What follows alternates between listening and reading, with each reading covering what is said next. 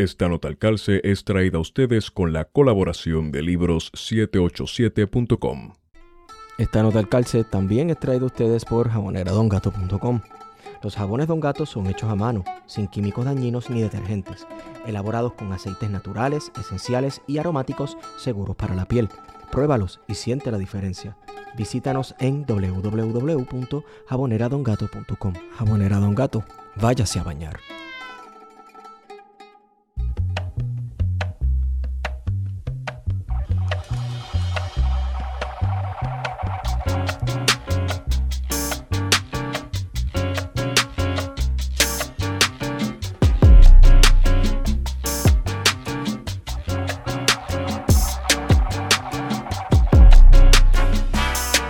Buenos días, buenas tardes y buenas noches a todos y todas los que nos están escuchando. Hemos regresado con su podcast preferido, Plan de Contingencia.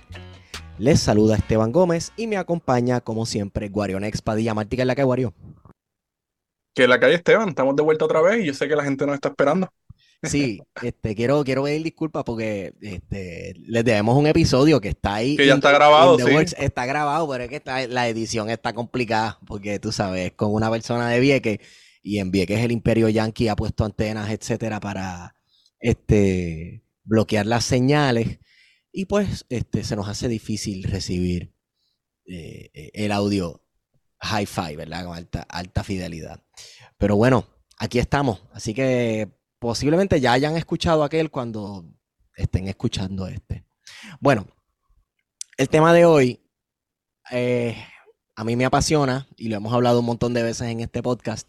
Y claro, me parece súper pertinente porque hemos estado hablando los martes también con Herrero en martes de contingencia sobre una posible reconfiguración del panorama político de Puerto Rico, eh, dado a que por ahí se pinta y se rumora una alianza política entre el Partido Independentista Puertorriqueño y Movimiento Victoria Ciudadana, ¿verdad? Que es la, la unión o posible colaboración de un partido, de los partidos históricos de Puerto Rico, vamos. O sea, un partido viejísimo, el PIB, y Movimiento Victoria Ciudadana, que es uno de los llamados partidos emergentes. Emergente. Sí, exacto. Pero, pero claro, este, todo el mundo ha estado hablando de esto y, y, pues, hay otro partido emergente que es Proyecto Dignidad, ¿verdad? Así que este, eh, hemos discutido ya el fenómeno pentecostal, ¿verdad? Proyecto Dignidad, esta participación de los pentecostales, cómo se han unido y se han, bueno, unido entre comillas, eso hablaremos ahora con, la- con la visita de hoy.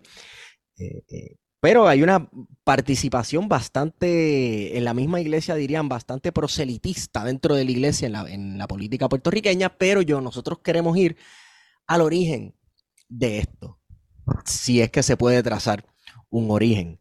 Y por eso eh, hoy a la doctora Helen Santiago, quien ha enseñado en varias universidades, incluyendo la Universidad de Puerto Rico, recinto de Río Piedra, Carolina, en la Inter de Bayamón, Fajardo, y también en universidades cristianas. Tiene un doctorado en historia y ha escrito sobre la historia del pentecostalismo y historia de su pueblo natal, San Sebastián del Pepino, un hermoso pueblo, de lo poco decente que queda en esta isla. Saludos, Helen, gracias por decir que sí. Saludos, Esteban. En realidad es un placer. Pues ¿En mira, vamos a comenzar esta Ah. conversación porque Sí, sí. quería, quería que comenzáramos un poco hablando, ¿verdad? De, de el protestantismo y, y lo que es el pentecostalismo. No necesariamente son las, significan lo mismo, ¿verdad? Pero muchas veces hemos escuchado eh, en la historia de Puerto Rico, ¿verdad? De que lo que conocemos como el protestantismo llegó por alta y margen de la invasión estadounidense de 1898.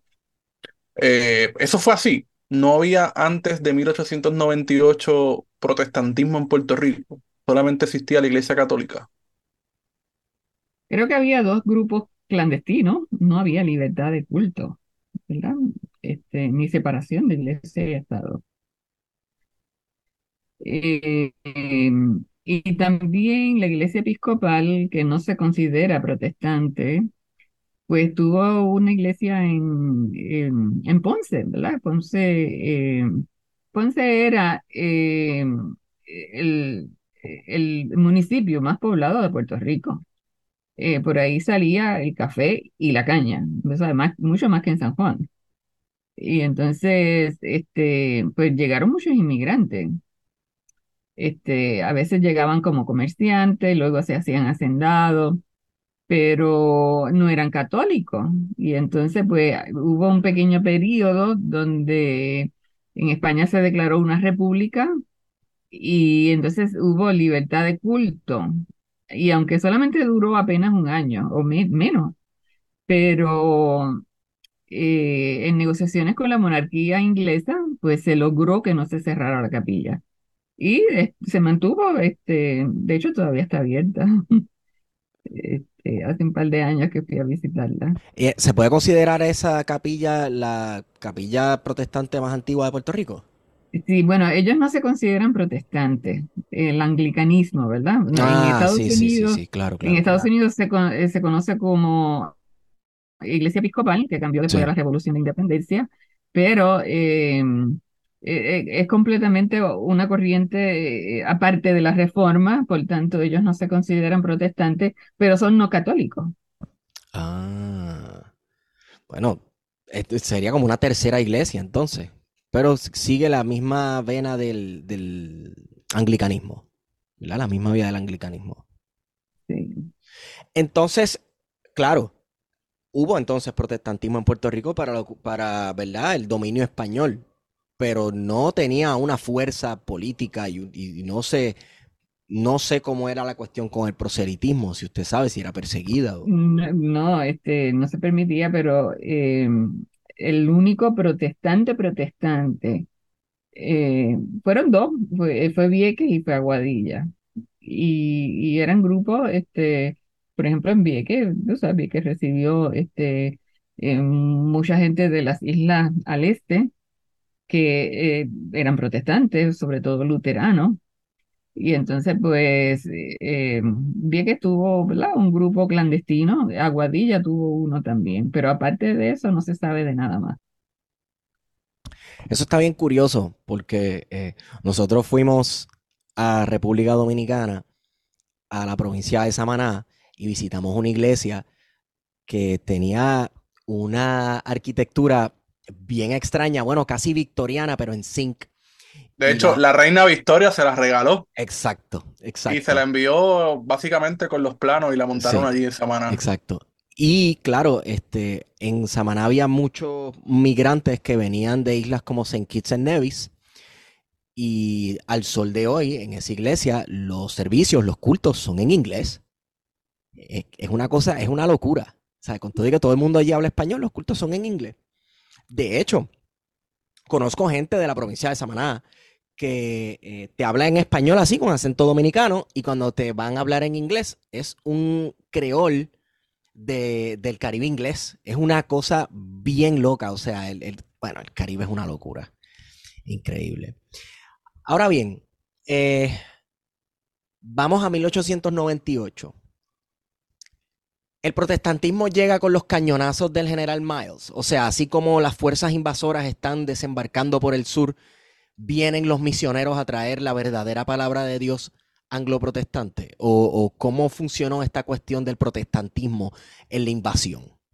Sí, mira, antes, antes de que, de que se materializara, ¿verdad? La invasión, ya se había realizado una reunión en Nueva York eh, entre las distintas sociedades misioneras, ¿verdad? De las denominaciones para dividirse el territorio de Puerto Rico y no duplicar este, esfuerzos Así que era lo que se hacía también en otros campos misioneros, ¿verdad? Eh, Porque en nuestra historiografía parece como que, mira lo que han- le han hecho a Puerto Rico.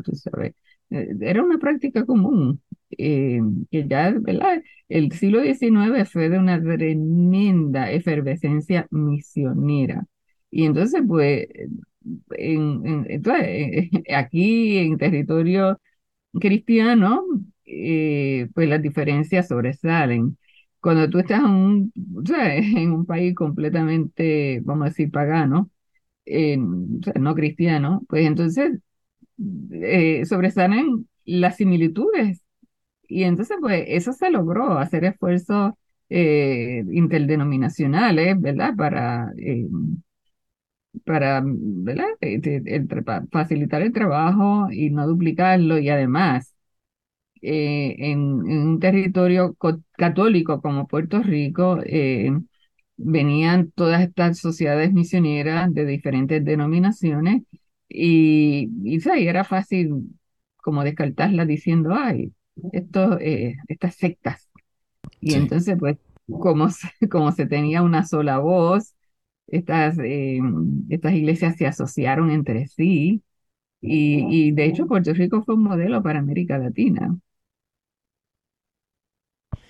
Mencionó algo que me dio curiosidad. No sé si está ahí con nosotros todavía, Helen. Eh, Ajá. ¿A ya. dónde, a dónde te quedaste? No, no, no, nada, terminó, terminó, sí, sí, sí, no, pero era reaccionando a lo que usted dijo. Eh, Puerto Rico, en ese momento, era un país predominantemente católico. No sé si todavía lo es, me parece que no. Eh, pero supongo que fue un choque.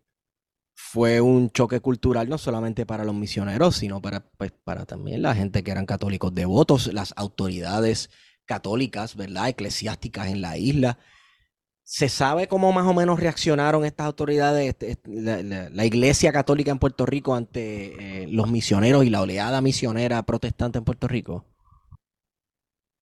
Sí, bueno, lo primero que eh, se decretó, ¿verdad? Nosotros tuvimos un gobierno militar que gobernaba por, de- gobernaba por decreto.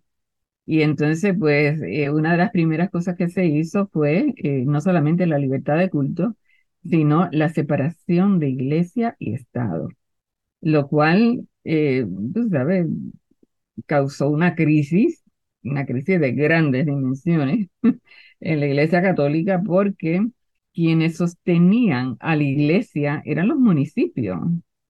Eh, no solamente eran los que construían los templos, sostenían al sacerdote y pagaban todos los gastos, ¿verdad? Este, en que incurría eh, la iglesia eh, porque era la iglesia del Estado. Así que eh, causó eh, una crisis terrible que, que de hecho eh, hubo un caso judicial que duró por años, por varios años, porque mm, em, pues, de repente eh, el Estado decía, pues esas propiedades eh, no son de la iglesia, son del Estado, por- porque fueron, después de todo, financiadas por los municipios.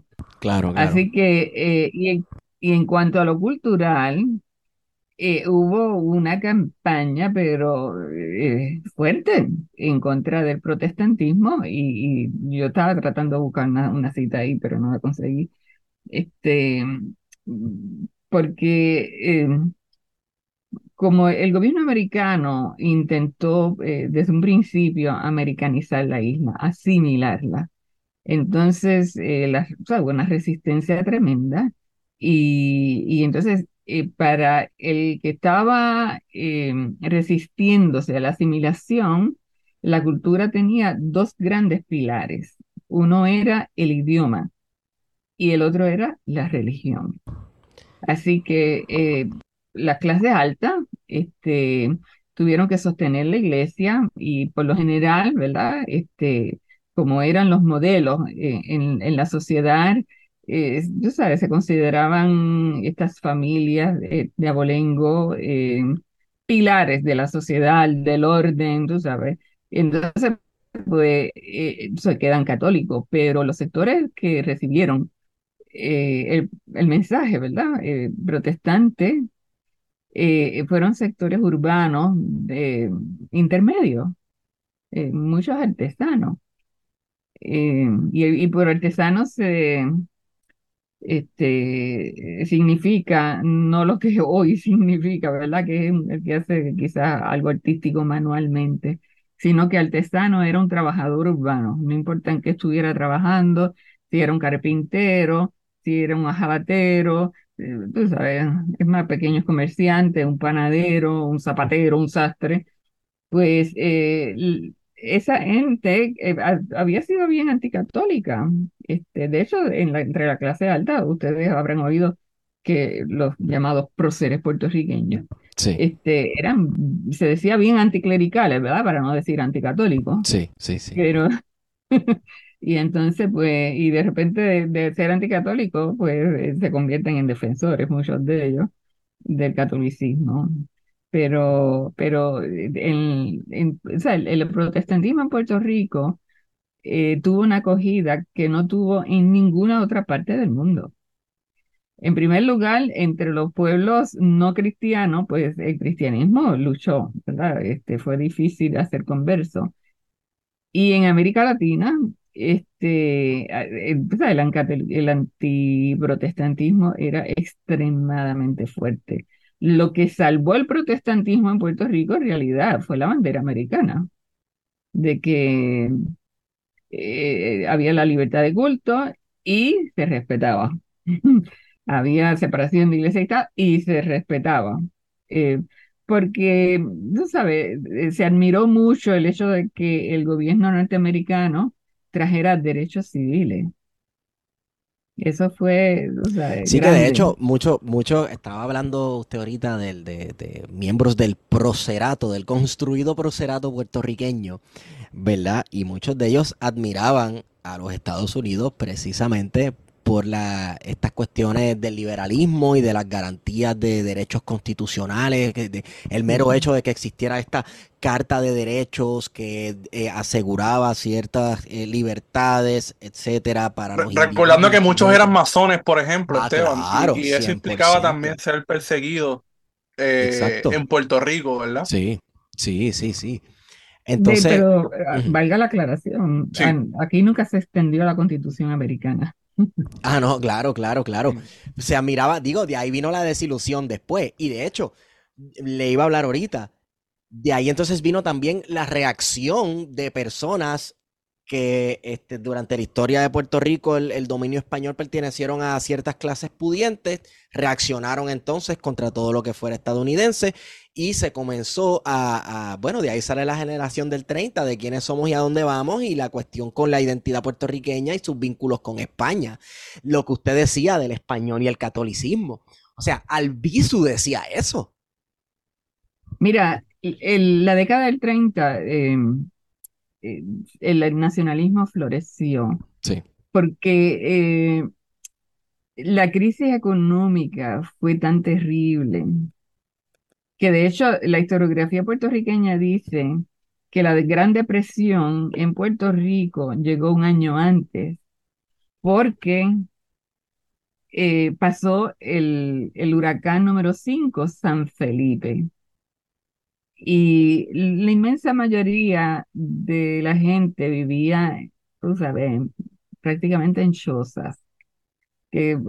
Al- algunos tenían eh, algún, algún bohío de tabla eh, forrado de, de algo, este, ¿cómo se dice? Bueno, de, de Eh, paja y fango. de yagua Sí. y de, y de maleza, ¿verdad? Y entonces, pues, eh, eso no resistió. eh, o sea, era la inmensa mayoría de la gente que vivía en casitas así. Eso no resistió. Eh, en San Felipe los vientos eran de 160. Y entonces, eh, eh, los, los salarios no habían cambiado desde la ocupación americana. Eran los salarios más bajos de todo el mundo cañero de América.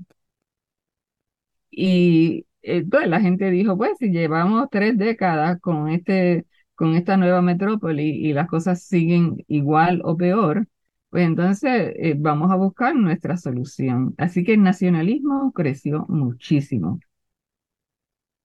Bueno, ¿y cuál fue la reacción entonces a los sectores protestantes que ya llevaban, ya iban para tres décadas evangelizando en la isla ante el surgimiento del, nacionalismo, el florecimiento del nacionalismo? Que fue uno, ¿verdad? Este, eh, de confrontación, combatividad, etcétera, etcétera. Eh, no como este nacionalismo, el que le dicen el nacionalismo ateneísta, que es por el rescate de la identidad y vamos a celebrar nuestras artes y tenemos cultura, etcétera, etcétera. Eh, Guario Luma, voy a, queremos aprovechar y agradecer a Luma, este, porque le acaban de cortar la luz a Guario aquí. Eh, bueno, es el país nuestro de cada día. Disculpe, este, doctora. Estamos aquí mientras la batería me dure, pero vamos, seguimos. No, no, no, dale, dale, mientras dure, dale, dale, dale. Pues mira, em, la década del 30 vio un nacionalismo religioso, se le ha llamado así, porque em, en el 1932, pero más a principio del 33, surge dentro de la Iglesia Discípulos de Cristo un avivamiento. Y si tú lees la memoria de uno de esos ministros protagonistas de esa época, dice, nosotros no teníamos almuerzo. O sea, quizás se tomaban un café puya por la mañana y, y antes de acostarse quizás se comían algo, ¿verdad? Y entonces eh, dice, estábamos hinchos, estábamos esqueléticos, no teníamos nada que hacer al mediodía, pues nos íbamos a la iglesia a orar. Y entonces, en, en esa iglesia, en la calle Comerío, en Bayamón, nació un avivamiento de grandes, grandes proporciones, donde se veían unos milagros, pero tú sabes, una cosa eh, extraordinaria. Y, y ya sabes, ha escrito sobre eso, hay libros sobre eso. Este, y entonces, eh, tú sabes, eh, hay alguno que otro que entonces, bueno, yo creo que todos mencionan sobre todo la música que nace. Sí, Las, las misiones no permitían que la gente usara los instrumentos locales. Lo que se usaba era el órgano, tú sabes, quizás alguna iglesia ya tenía piano, eran órganos portátiles. Y entonces eh, la, eh, la música que surge es la música local, es la música con guitarra, vamos a ver, eh, que para ellos eso era un instrumento sensual. sí. Este, así que sí, dentro de, y, y de- sabes, dentro del protestantismo hay un avivamiento de grandes proporciones que los pentecostales que habían llegado en el 16, o sea, los pentecostales este, llegaron ¿ves? 18 años después que los primeros protestantes y tuvieron un crecimiento que yo, o sea, yo medí proporcionalmente cuando publiqué. Y, o sea, cuando estaba investigando, y, o sea, el pentecostalismo nunca volvió a tener un crecimiento como en el 30. Pero eh, Eh, bueno, uno diría que hoy está más fuerte que nunca, porque por lo menos los sectores religiosos protestantes más vocales en Puerto Rico son los pentecostales. Ta- No sé si es porque son los más gritones, pues se pero oyen, oye. oyen, pero, eh, pero te quiero decir, eh, todas las iglesias han sufrido caídas, eso no hay duda, sí, sí. Mira, me, pareció interesante lo que estaba mencionando sobre la música y no sé si se ha escrito o se ha investigado a profundidad sobre, sobre el protestantismo, el pentecostalismo y la música en Puerto Rico. Un tema me parece bien chévere, ¿verdad? Sobre todo la Bien cuestión de, de que se incorporara un instrumento autóctono.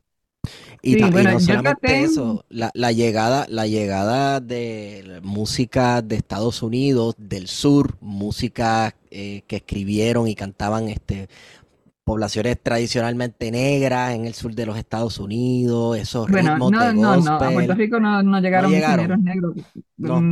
hubo quizás una excepción, pero Ajá, era el country music, el country. El country music, este, yo traté en lo máximo, ¿verdad?, de incluir lo que encontraba aquí y allá sobre música. El primer himnario local lo hicieron los pentecostales y fue en el 1918. Este, y se reprodujo en la década del 30, o sea, se- entonces se editó para incluir sobre todo los coritos. Sí, sí. Sí, este, O sea que los fíjate coritos son música country. Aquí y allá, pero también déjame decirte, tuvo mucha influencia eh, el cine mexicano, ¿no? Dentro del ¿Qué va a pentecostalismo. hacer? ¿Cómo? Sí, ¿Cómo? ¿En qué sí. sentido? Bueno, eh, el género, el género, tú Sí. sabes, sí. eh, uno lo nota, uno lo nota y yo recuerdo haber oído, o sea, himnos con rancheras por completo. Este, eh, o sea, fue en todo Puerto Rico, pero Sí. eh, también en la iglesia, porque la iglesia es parte de la sociedad. Quizás tiene que Pero ver con el este- cine que nos llegaba, ¿no? Que era un cine sobre todo mexicano, ¿no? A principios de- del siglo, ¿no? Y mediados del siglo XX. Sí, porque en mi pueblo había dos cines. Uno que enseñaba las películas estadounidenses, eh, costaba más. Y el Que imagino que pueblo, eran películas western, ¿no? Películas de vaqueros. sí, sí. Y entonces en el, en el, en el cine más barato era que llegaban las películas este, eh, mexicanas. Y era donde el pueblo, tú sabes, eh, Sí. podía pagarlas. Del pueblo trabajador. Y hablando del pueblo trabajador, eh, que usted lo habló por encima, más o menos, pero usted haya que los sectores pudientes rechazaron la, el- eh, la llegada del protestantismo y los pobres en Puerto Rico abrazaron el protestantismo. Sí, sí. En primer lugar, eh, los protestantes, ¿verdad? Eh, el, el- protestantismo histórico, ¿verdad? Estamos hablando bautistas, metodistas, presbiterianos, Sí, que vamos a separar este, eso ahorita, vamos a hablar de esa separación ahorita, pero sí, continúe. Sí, esa se le llama histórica, ¿verdad? Sí. Y entonces, pues, este, los pentecostales que llegan en el 16 son, eh, a diferencia de, los de los históricos, que son urbanos, es una iglesia urbana. Este, el protestantismo fue rural, donde llegó fue a los campesinos. ¿verdad? ¿Y por qué? Pues eh, los que vinieron, los, eh, los misioneros pentecostales, eran puertorriqueños y eran puertorriqueños de las clases más bajas. Eh, en el 1900 había habido una emigración eh, de puertorriqueños a Hawái, ¿verdad? En medio de esa hambruna que fue, que ocurrió detrás de ese eh, huracán también número 5, San Ciprián, eh, en el 99. Entonces en el 1900 salieron mm, varios miles de puertorriqueños. Eh, y ellos son evangelizados en, en las islas de Hawái. Y entonces eh, algunos regresan a California y de ahí entonces vienen a Puerto Rico. Eh, llegan en el 16. Y uno de ellos, por ejemplo, eh, el que se convirtió en el líder máximo, tenía un cuarto grado. Que eso, tú sabes, eh, y, no sabía bien el inglés ni el español, porque los grados que había cogido a los 10 años había sido en inglés. Así que los denominacionales le criticaban que no sabían eh, llenar ni un formulario de casamiento. Este, O sea que hubo, ah, hu- hubo un, clasismo ahí también, ¿verdad? Un poco de clasismo. mucho, mucho. Que todavía Este, lo por- hay. Eh, De hecho, porque, eh, eh, eh, déjame decirte, sí. llegan a Ponce, este, donde el protestantismo había tenido mayor éxito. Fue en Ponce, Ponce es una ciudad liberal. Ponce es Ponce. Y entonces, este, eh, la primera congregación donde, pentecostal donde surge es en Ponce. Y la mayor oposición que ellos tuvieron no fue del catolicismo, fue de los protestantes. ¿Por qué? Porque se les vaciaron las iglesias.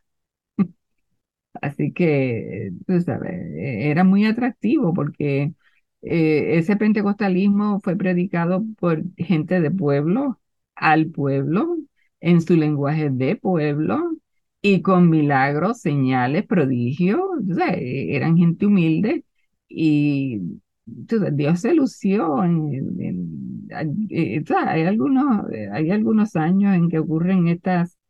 eh, eh, eh, este derramamiento especial, ¿verdad? De la gracia de Dios. Y entonces, pues, eh, ese fue uno de esos momentos. Y. Lle- Llegó a venir un misionero americano y él se quedaba asombradísimo. Y. Decía, esta gente, tú sabes, le siguen los milagros. Y entonces, pues, eh, ¿sabes? El puertorriqueño cree en milagros y los sigue. Sí, sí, sí. Eso es así. Entonces, eh, establecimos ahí, ¿verdad? Una, un poco una división de clases en cuanto a quién aceptó eh, el, pentecostalismo versus las iglesias históricas. habíamos hablado, ya hemos hablado unas cuantas veces, eh, de ello, doctora, sobre por qué las iglesias históricas aquí se han identificado como evangélicas y no como protestantes. ¿Por qué razón? Mira, esa fue una decisión que se tomó en Estados Unidos en conjunto, porque eh, protestante se consideraba pues una palabra negativa y que, este, que no describía lo que era, ¿verdad? Esa corriente religiosa. Así que eh, en Puerto Rico, mira, se forma en el 1905 la primera asociación de todas estas iglesias, de estas misiones, y se llama Federación de Iglesias Evangélicas. Así que, y, o sea, desde un principio, los, las revistas que publican estas iglesias al principio, todas tienen el nombre evangélico. Ellos, eh, o sea, fue una preferencia por ese, por ese nombre. Bueno, o sea que, eh, porque mucha gente pregunta como que, bueno, ¿cuál es la diferencia entre, ¿no? Que si yo soy evangélico, yo soy pentecostal, pues sepa usted que evangélicos, ah, ¿verdad? A raíz de la conversación que, que acabamos de tener, evangélico es una persona que pertenece a una iglesia que es de las, denominas, de las denominadas iglesias históricas de Puerto Rico. Pero que con el tiempo, eso Ajá. yo lo, eh, ese punto, ¿verdad? Yo eh, lo aclaro en el prólogo de mi libro, porque con el tiempo ha habido bastante acercamiento entre iglesias históricas y pentecostalismo. Y entonces, pues no es raro que, los, que hasta los mismos pentecostales se llamen evangélicos, ¿verdad? Mi iglesia en particular se llama Ministerio Evangélico. Este, y eh, el, pentecostalismo ha tenido tanta influencia sobre las iglesias históricas. Eh, eh, tuve un, profesor, él está actualmente en Puerto Rico, eh, da clase en el seminario, él es luterano, y cuando él vino a Puerto Rico, que empezó a visitar las iglesias luteranas, él dijo, estos son luteropentecostales. ¿verdad? Porque el pentecostalismo, el, ¿verdad? Los estilos, pues eh, ha influenciado a todas las iglesias y ha habido batallas eh, campales, porque no aceptan los coritos, porque no aceptan o sea, ese, eh, esa alabanza así avivada. Sí. Y entonces, pues, este, tú sabes, ganó el pentecostalismo porque eso es lo que le gusta a la gente. Claro, nos gusta la bachata y le voy a decir por qué. El pentecostalismo tiene un elemento de, wow, un elemento de improvisación que en otras denominaciones y en otras iglesias y en las culturas de otras iglesias yo no he observado. Entonces es lo que en el pentecostalismo le llaman el fluir o el mover del espíritu, que se supone que, ¿verdad? Bueno, pues aquí ahora vamos a, hacer un saludo, entonces luego abrimos con unos coritos y entonces luego pre- eh, eh, para la ofrenda, etcétera. Pero entonces tú coges y desconchuflas todo ese orden supuestamente establecido que normalmente se rigen los cultos en Puerto Rico y entonces es que se forma la bachata, el escándalo y la tiradera de sillas. Y el, en verdad, todas estas cosas de la catarsis espiritual o del mover del espíritu o como sea, ¿verdad? Es que como le quiera decir, dentro de la iglesia pentecostal, que eso es súper criticado dentro de otras denominaciones en Puerto Rico y dentro del catolicismo, ni se diga, aunque he visto eh, ciertas cepas de catolicismo que también este, se dirigen ya por esa ruta del, del- del mover del espíritu, el elemento de improvisar, que el, el- el ministro tenía un sermón preparado, pero Dios le da una palabra y pácata, por ahí va. No sé cuál fue el sermón que improvisó la señora que salió en televisión diciendo que los negros eran la gente más racista del mundo y todas esas cosas, pero... Eso es para otro programa. Bueno, pero eh, eh, ni tanto porque quiero hablar del, de cómo el protestantismo en general se, se fue involucrando en la política en Puerto Rico. Este, y quería eh, comenzar, ¿verdad? Por un punto. La reacción de estas comunidades protestantes, estos estas iglesias protestantes en Puerto Rico a cosas como la, la imposición de la ciudadanía estadounidense en 1917.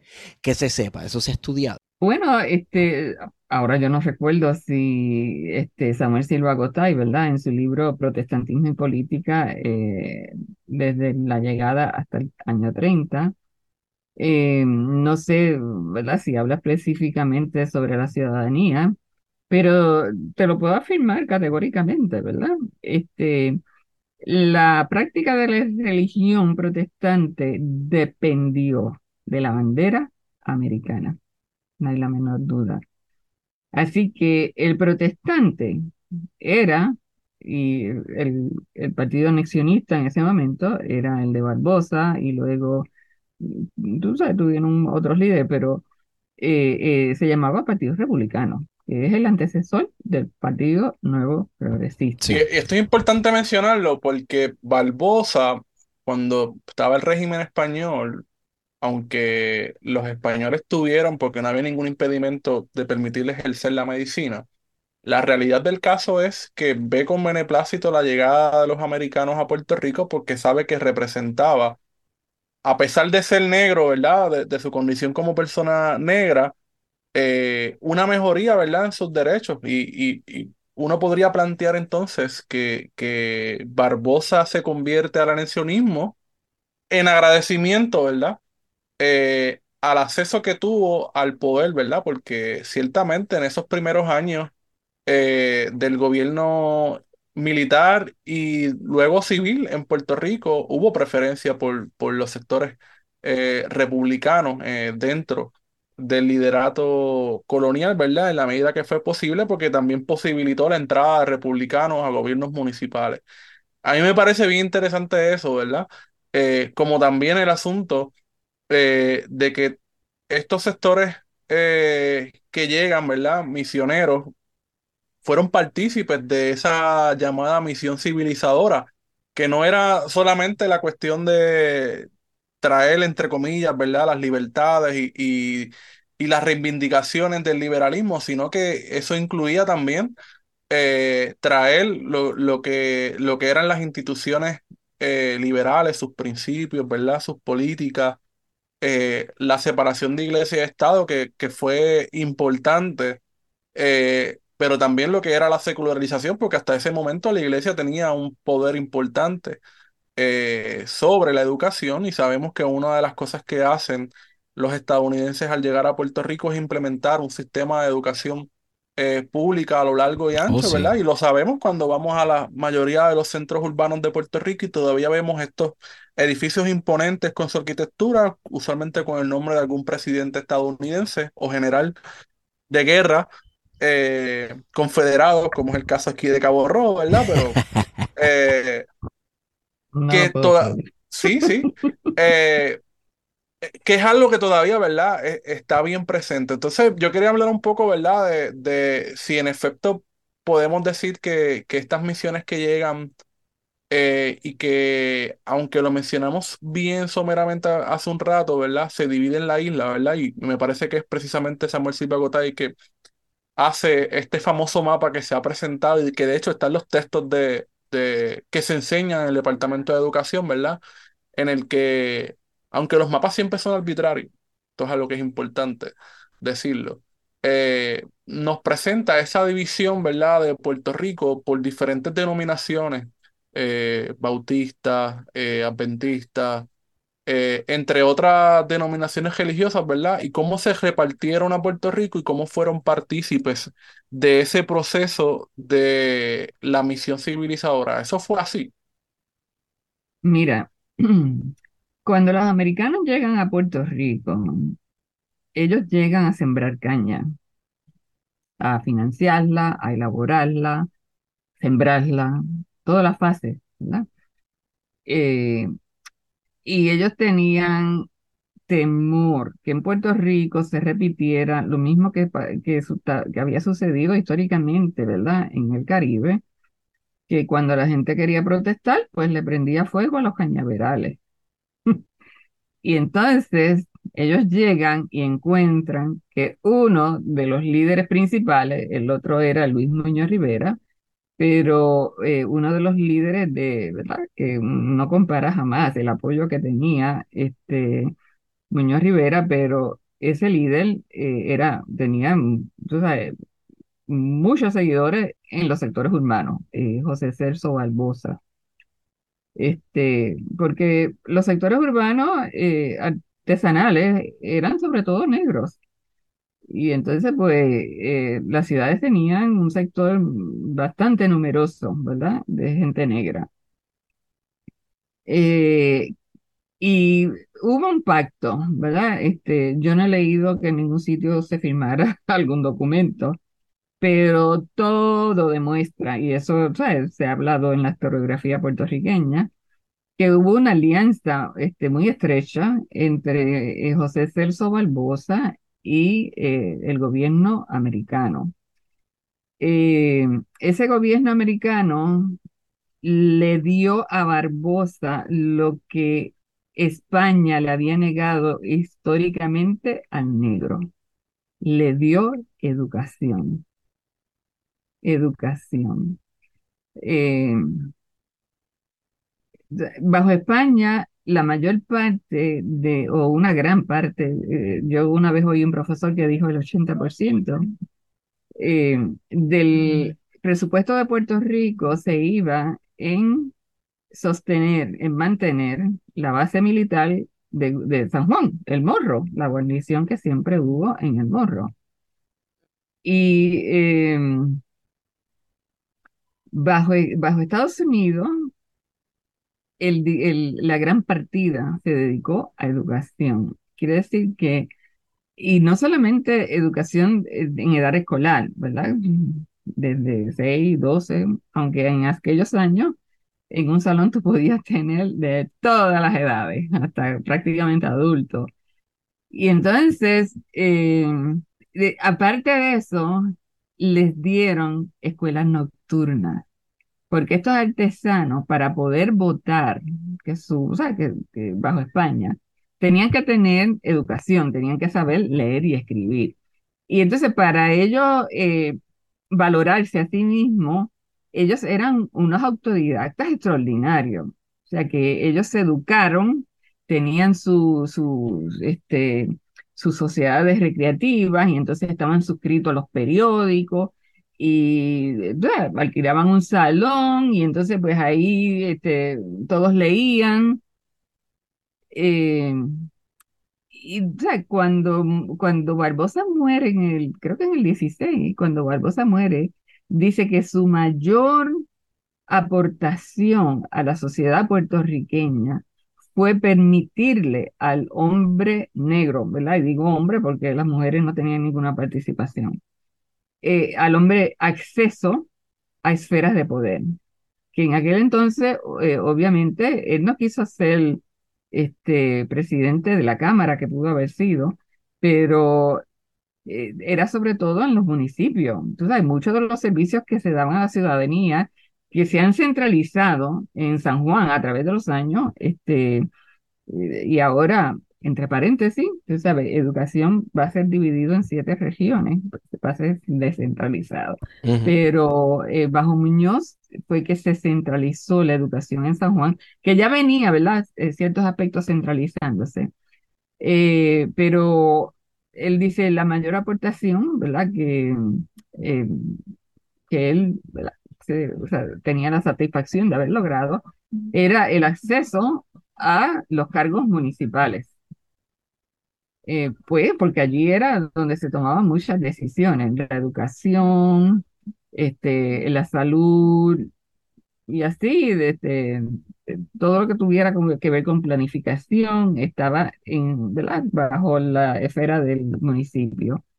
Así que imagínate tú, y déjame decirte, Barbosa en, en su, una de las cosas que yo, yo estudié bien minuciosamente esa, esa época, porque es la época de mi tesis doctoral, él dice eh, que, eh, que en, eh, en Puerto Rico él sufrió más discrimen que lo que sufrió en Estados Unidos, porque él estaba lo más al norte posible en Minnesota.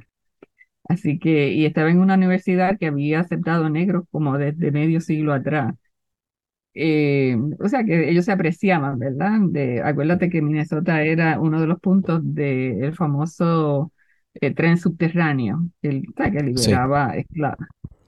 Y entonces, pues, eh, él dice eso, que él, mientras fue estudiante de medicina en, en Minnesota, él, em, e, él compartió con sus compañeros como uno más, no como un negro.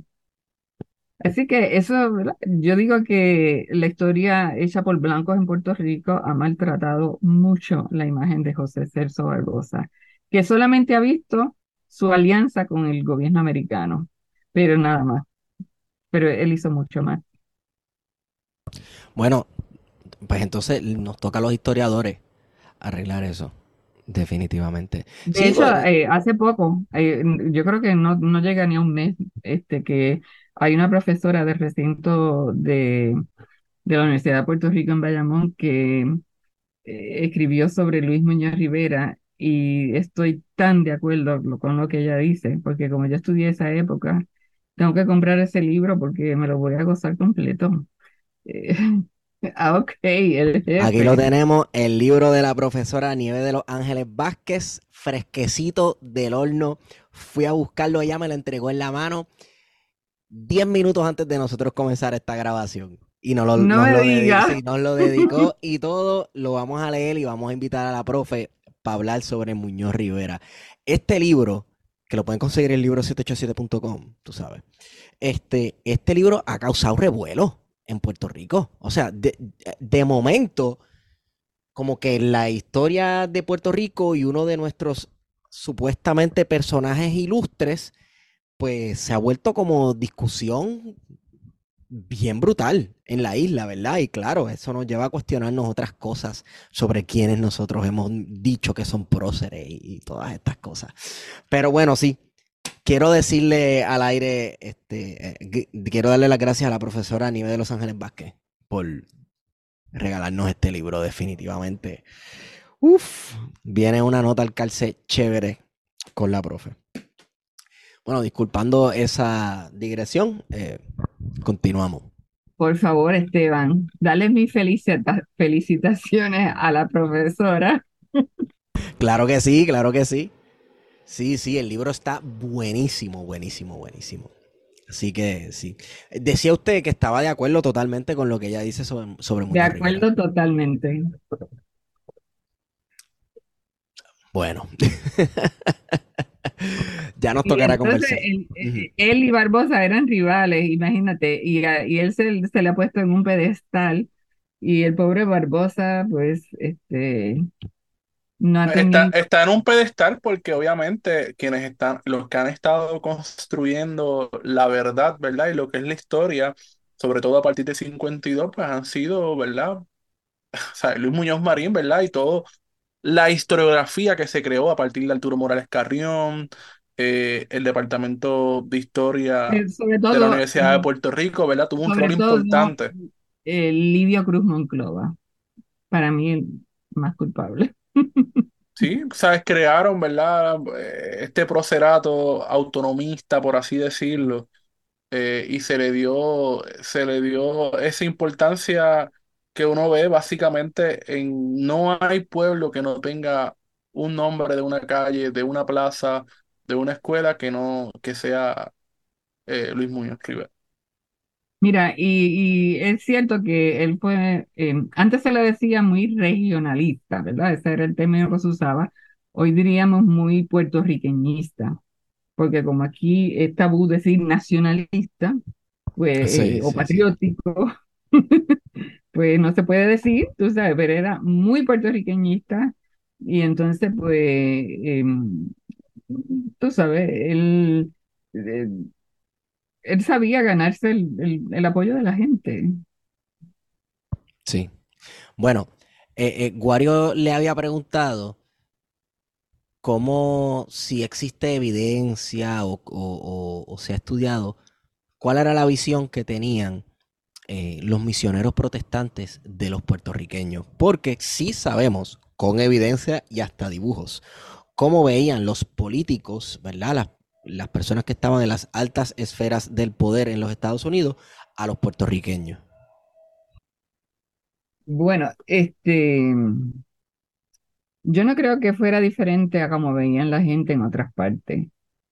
Eso fue. Em, el- ¿cómo se le dice? La misiología, que es el nombre que se usa, ¿verdad? Para designar a pues, todas las directrices, eh, las prácticas, pues, etcétera, de las misiones. Pues, la misiología en el siglo XIX, pues, eh, tú sabes, fue siempre, eh, el misionero siempre se vio por encima del nativo, siempre, con algunas raras excepciones. Este, así que en Puerto Rico no fue nada diferente. Y em, eh, las misiones que vinieron a Puerto Rico estaban integradas a las misiones nacionales de Estados Unidos. Eh, la- las denominaciones tenían dos departamentos, uno de misiones nacionales y otra eh, de misiones internacionales. Y Puerto Rico fue puesto bajo el Departamento de Misiones Nacional. Quiere decir que esas misiones en Estados Unidos, sus objetivos eran asimilar a- al negro, asimilar este, los grupos de inmigrantes, que eran millones, millones. Y entonces, pues, esa gente a dónde iba, pues, entonces, muchos iban a la frontera. Y entonces, pues, eh, eh, el objetivo de estas misiones, aparte de evangelizarlo, ¿verdad? Era también asimilarlos culturalmente. Y cuando llegan a Puerto Rico, eso, esos misioneros pues hicieron lo mismo que ya estaban haciendo, o sea, hacía décadas en los Estados Unidos, que era tratar de asimilar, porque lo nuestro es mejor y es superior. Este, y esas eran las concepciones de la época.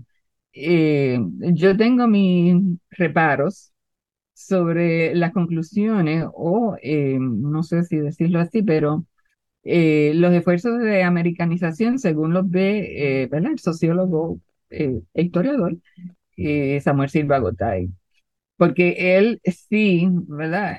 Eh, evidencia en su libro el esfuerzo que se hizo en Puerto Rico, en este caso las misiones, de asimilar, americanizar, ¿verdad? Eh, pues una cosa son los esfuerzos y otra vez son los resultados. Así que eh, en cuanto a los misioneros eh, empezaron a irse, la iglesia entonces floreció como lo que siempre había sido latente, puertorriqueña, porque es que no podía ser de otra forma. En el 1950 llegó, ¿verdad? Esto es un episodio, eh, yo cubro en mi libro este, bastante detalladamente, eh, porque viene este evangelista que se llama Thomas Lee Osborne, ¿verdad? Ponce, no, eh, eh, San Juan no le abrió las puertas, no, no encontró quien le alquilara un auditorio.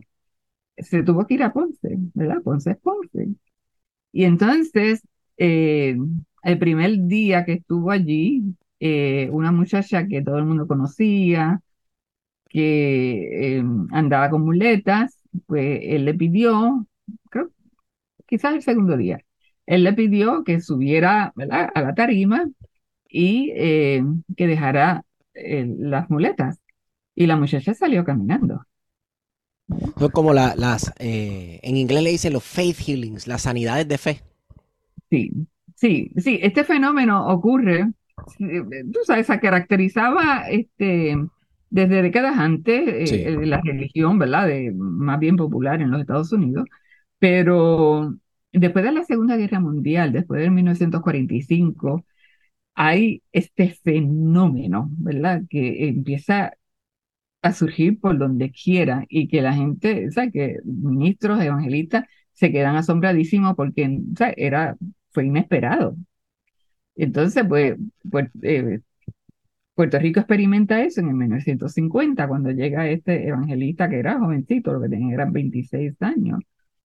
Y entonces eh, ocurren unos milagros pero espectaculares. Y la, la gente, este, eh, las emisoras de radio llamaban para unirse, eh, o sea, no cobraban un centavo porque Puerto Rico entero se quedó o fascinado, fascinado por, eh, lo, que estaba ocurriendo ahí.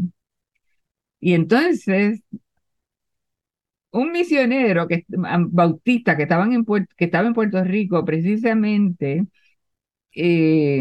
celebrando el 50 aniversario de su iglesia en Puerto Rico, que se habían opuesto tenazmente, tenazmente a que los puertorriqueños enseñaran sobre sanidad divina. Y como toda iglesia denominacional histórica, pues decían, pues esta, esta cuestión de la sanidad pues fue al principio para que se expandiera el evangelio, pero eso cesó con el Nuevo Testamento, eso no existe. Mira, los puertorriqueños sabían que existía, porque los puertorriqueños habían sido espiritistas para empezar, y sabían sobre lo sobrenatural, sabían sobre el milagro, y entonces pues transformó por completo el panorama, lo transformó por completo. O sea, lo que te demuestra a ti es que esos intentos de americanización, eso le pasaban así por encima a la gente, eso no caló. Sí, sí. Digo, y, me, me, me parece interesante porque eh, eh, los pastores, exacto, los pastores estadounidenses se fueron y quienes se quedaron entonces fueron pastores puertorriqueños y básicamente criollizaron muchas de, de, las cosas que se trajeron de afuera. Quería leerle eh, una nota del Boletín Mercantil de Puerto Rico, publicada en 1902 Boletín Mercantil de Puerto Rico era el periódico conservador, básicamente, durante el gobierno español. Era el, periódico del Estado, el periódico del gobierno, el periódico pro España, antiautonomista, conservador, etcétera, etcétera. El artículo se titula El protestantismo fracasa en Puerto Rico. Septiembre 13 de 1902. A pesar de los grandes esfuerzos que viene haciendo el protestantismo en buscarse adeptos en Puerto Rico, es una verdad clara que fracasa. Y aquí entramos ahora en cuestiones de, clase. En efecto, es bien cierto que el protestantismo en los países civilizados por el catolicismo no puede arrastrar en pos de sí más que al incauto, ignorante de entre la plebe y los hombres que llevan alguna mira interesada, y esto mientras dure el interés, pero hombres de mediana y aún poca instrucción y cultura fieles a los deberes de católicos, pasar al protestantismo tras de ser el mayor contrasentido, que es menester verlo para creerlo, y aún entonces habrá que dudar si es convicto o engañado el adepto. O sea, había una cuestión de clase bien, bien fuerte. Y también, como la hay, como la hay, ¿verdad? Y la hubo en, aquel momento, precisamente también en en estas manifestaciones de, sanidad, etcétera, etcétera, como también la forma en que se llevan los cultos, se asoció, claro, como fue la gente pobre que lo acogió, pues se asoció con la gente pobre. Quería hablar un momentito sobre cómo el protestantismo a lo estadounidense eh, eh, chocaba tal vez con el estilo de vida que llevaba el puertorriqueño, que con todo y que fuera, se, se denominara católico, tenía unas costumbres que eran bastante prohibidas por el protestantismo en Estados Unidos, mucho más, ¿verdad? Por sectores más puritanos, más asociados al puritanismo y a la, y a la, a la sobriedad, que también podemos entrar a hablar luego sobre la prohibición del alcohol y, y el protestantismo. Pero choques culturales con estos pastores protestantes o ministros protestantes, con, por ejemplo, como el católico no tenía problema alguno en salir de misa si era que iba a ir darse un humo o lo que sea, mientras que el protestantismo predicaba la sobriedad y, la castidad, etc. Y también, vamos, los días festivos, que eran bacanales. Sí, el domingo se consideraba un día festivo. Eh, porque festivo era que no había trabajo, ¿verdad? Ajá, que no era de recogimiento, ni esparcimiento y estar tranquilo necesariamente. No, no, el primer gran choque cultural gran, gran choque fue que el domingo no se guardaba en Puerto Rico y en Estados Unidos. Aquí acaba de llegar una, un fast food, eh, chicken filet, algo Ah, así. Chick-fil-A, Chick-fil-A, sí. Ellos cierran los domingos. Ellos no trabajan los domingos porque ellos vienen de una familia cristiana donde eh, todavía se practica guardar eh, the Sabbath, vamos, el día de descanso. Así que eh, o sea, en Puerto Rico el día domingo era el único día libre de trabajo porque sábado se trabajaba también y quizás por la tarde entonces se cobraba. Así que el domingo eh, era el día donde, déjame decirte, no mucha gente asistía a misa. El catolicismo en Puerto Rico eh, fue como institución, fue muy débil. Eso, eh, eso no lo digo yo, eso lo dicen todos los historiadores. Sí, particularmente Fernando Picó habla mucho sobre eso, ¿verdad? De que había, era bien difícil para un párroco ir allá a un barrio a poder hacer misa, un domingo, por ejemplo. No, bueno, misa no, lo que iba era a dar la santa unción, porque, Sí, o bueno, sea, tú había querías- forma. porque tú querías un sacerdote, punto, a la hora de la muerte. Ujú. Este, y quizá en Semana Santa se abarrotaba el templo, tú sabes, este, la gente llegaba, pero aparte de eso, Hay una nota del calce aquí rápido, porque yo no sé si ustedes han leído Tazo, el trabajo de Sidney Mintz, que es sobre un trabajador de la caña en Santa Isabel, y se ve esa transformación de una persona que practicaba el catolicismo y que eventualmente, ¿verdad?, se convierte y deja el catolicismo atrás, ¿verdad? Y la cuestión de lo que usted está mencionando, ¿verdad?, de, de ese compromiso de tener que ir a un servicio religioso, se va a ver cuando decide dejar el catolicismo porque con el catolicismo no existía esa, obli- esa, esa obligación, ¿verdad? O, o quizás no estaba esa presencia tan fuerte, porque había que ir al pueblo, por ejemplo, eh, para poder ir a, a misa, por ejemplo, los domingos. Entonces, mi impresión siempre ha sido que la, la misa de los domingos es una cuestión de clase también, los horarios, mucho, ¿verdad? sí, y, y era una iglesia urbana. Es una iglesia urbana, entonces en la mañana va la Correcto. gente rica, usualmente, la primera misa, ¿no? Y entonces, pues, el campesino, pues, era católico, pero un catolicismo popular, era otra cosa. Ujú. Sí. Este, Había mucho sincretismo también. sí. Así que eh, el shock grande, ¿verdad? De, de los misioneros fue que domingo era el día de, de, de, echar la cana al aire, este, las veladas, las clases altas tenían veladas literarias, musicales, eh, de declamación, de, de- de baile. Este, así que los domingos eh, no había ese recogimiento que, que se practicaba en los Estados Unidos. O sea que El- la, el, el instinto que sienten los puertorriqueños de irse, de irse de joda los domingos, porque sí, es verdad, como que sienten una piquiña de irse para la playa a beber cerveza, es costumbre histórica. Es- Eso es- siempre es- se usó, eso siempre. Entonces, eh, de- casualmente, los intereses protestantes coinciden con un sector urbano que es de los dependientes de comercio. Era común que un dependiente de comercio trabajaba siete, 24/7, este, dormía en la parte de atrás de, este, del comercio, eh, de la tienda, y atendía hasta la noche. A cualquier hora que llegara un cliente, lo tenía que atender. Así que eh, esta gente pedía un descanso. Y, y eran muchos, porque en un momento dado eh, son 13.000 dependientes que hay en toda la isla.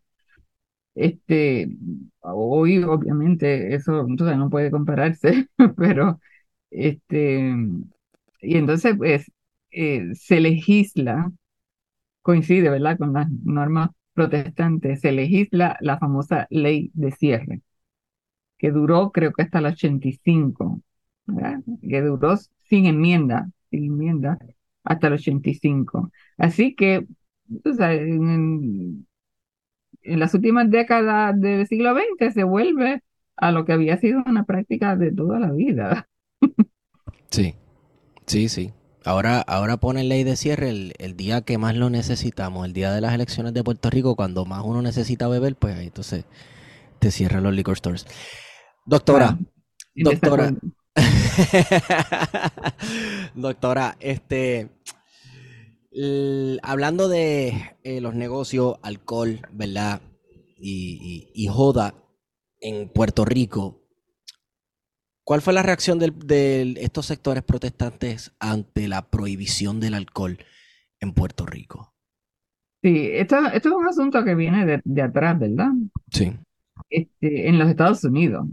De hecho en Puerto Rico también el alcohol era un problema grave, porque tú tenías trabajadores que si los domingos, ¿verdad? Este, están este, de huelga, eh, tú sabes, el, el, el, lunes es día de resaca.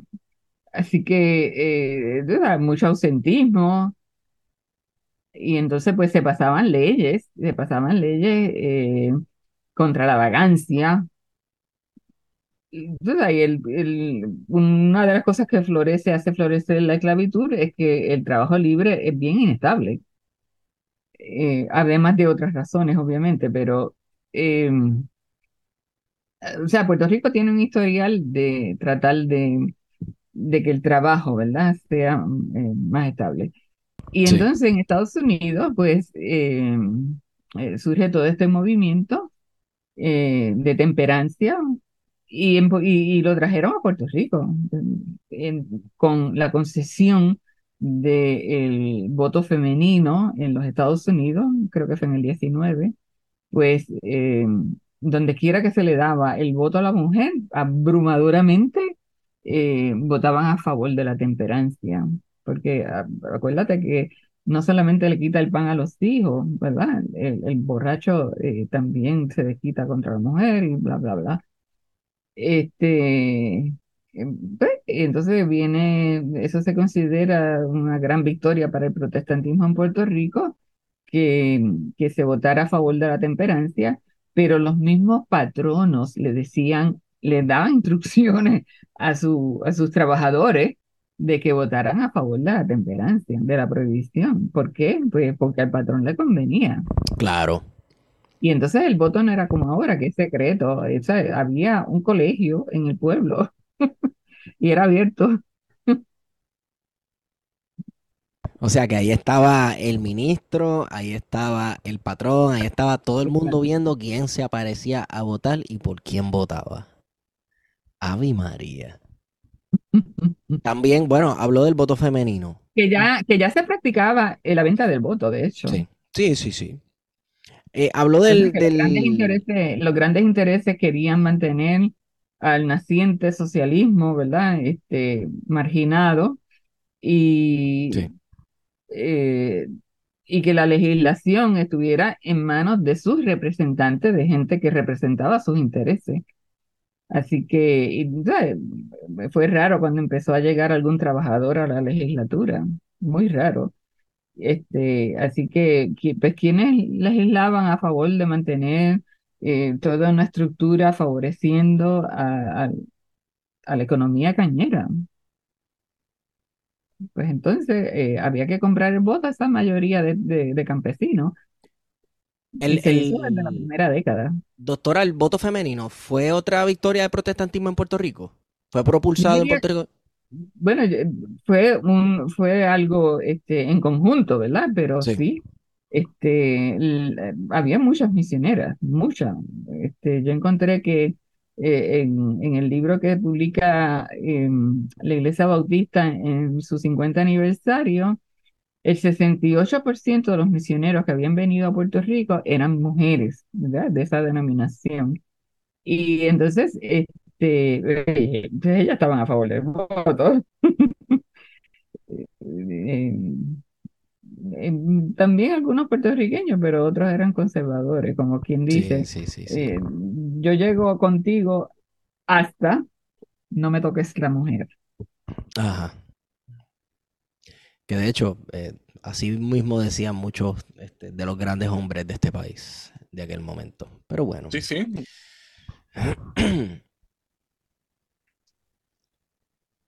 Ok. Vamos al Estado Libre Asociado. Es que yo, yo hice básicamente una lista de, quiero saber el rol que jugó el protestantismo en esto, en lo otro, cuál fue la reacción, etcétera, etcétera. Y usted en una conversación me había Bueno, mencionado. antes de llegar, Ajá. antes de llegar a Estado Libre Asociado, tenemos que empezar por Muñoz Marín. Oh, Muñoz sí. Marín, eh, eh, ¿verdad? Obtiene el poder en el 41.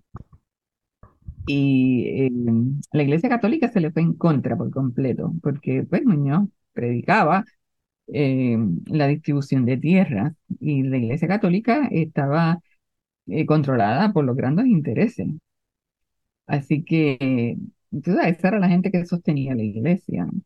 Y pues, este, gritaron comunismo. Ese es comunismo. Este, catalogaron a, a Muñoz como comunista. Entonces los protestantes, pues, habían tenido, ¿verdad? Em, sus temores de quién era Muñoz, pero mm, esto es una clase de, esto es una iglesia de, gente pobre. Y un ministro bautista, que en, e- o sea, en ese momento era bautista, había sido antimetodista, está en Calley y donde se funda el Partido Socialista Obrero, que no es el, Partido Socialista de más tarde, ¿verdad?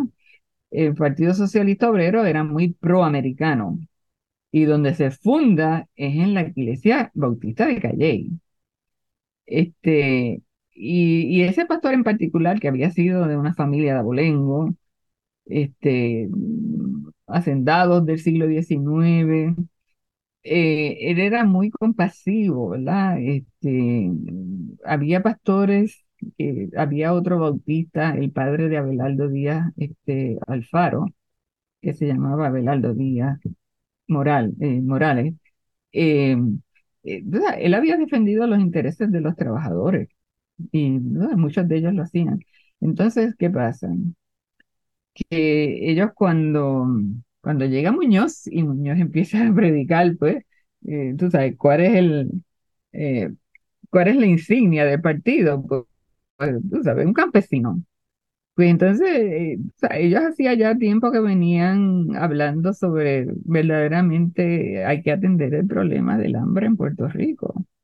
Se acaba de pasar por una década, pero de hambre, de hambre, de hambre, que es la década del 30, ¿verdad? Muñoz funda su, su grupo, creo que en el 37, y finalmente entonces forma su partido, el Partido Popular Democrático, y muchos protestantes se fueron con él.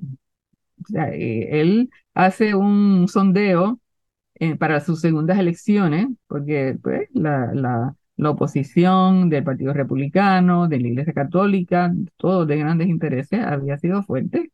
Los republicanos llevaron, o sea, el, líder de los, republicanos, Miguel eh, García Méndez, llevó el caso de, de las 500 acres hasta el Supremo de Estados Unidos. Y entonces, eh, los protestantes eh, vivían de día a día en sus congregaciones, aún ellos mismos, eh, esa miseria. Así que se fueron con Muñoz. Y Muñoz, ah, perdón, Muñoz hace ese tanteo en su segunda campaña en el 44 y, se la manda al secretario de la Iglesia de Dios Pentecostal, que en ese momento era por mucho la más grande, todavía lo es. Y este, el secretario ejecutivo le contesta, nosotros somos 102 ministros y 99 estamos con usted. Así que hasta, hasta la década del 90, cuando empieza Wow. Rosselló, eh, fueron rojo vivo, populares. Wow. O sea que eh, esta cuestión de coquetear con el pentecostalismo y, y no necesariamente el pentecostalismo incursionar en la política, pero, pero este sí una alianza básicamente de, de estamos contigo, pues Un pacto no escrito. un pacto no escrito surgió con el Partido Popular Democrático.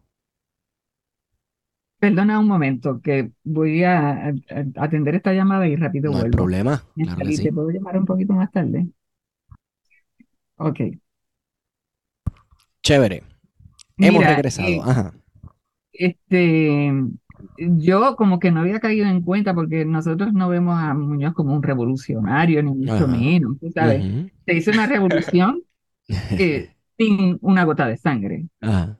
Bueno, yo no estoy segura sin una gota, pero vamos, sin sangre. Eh, sí, porque en mi pueblo hubo un meeting donde murieron cuatro. Este, no, no de parte de los populares, sino de parte de los socialistas. Y entonces, eh, cuando,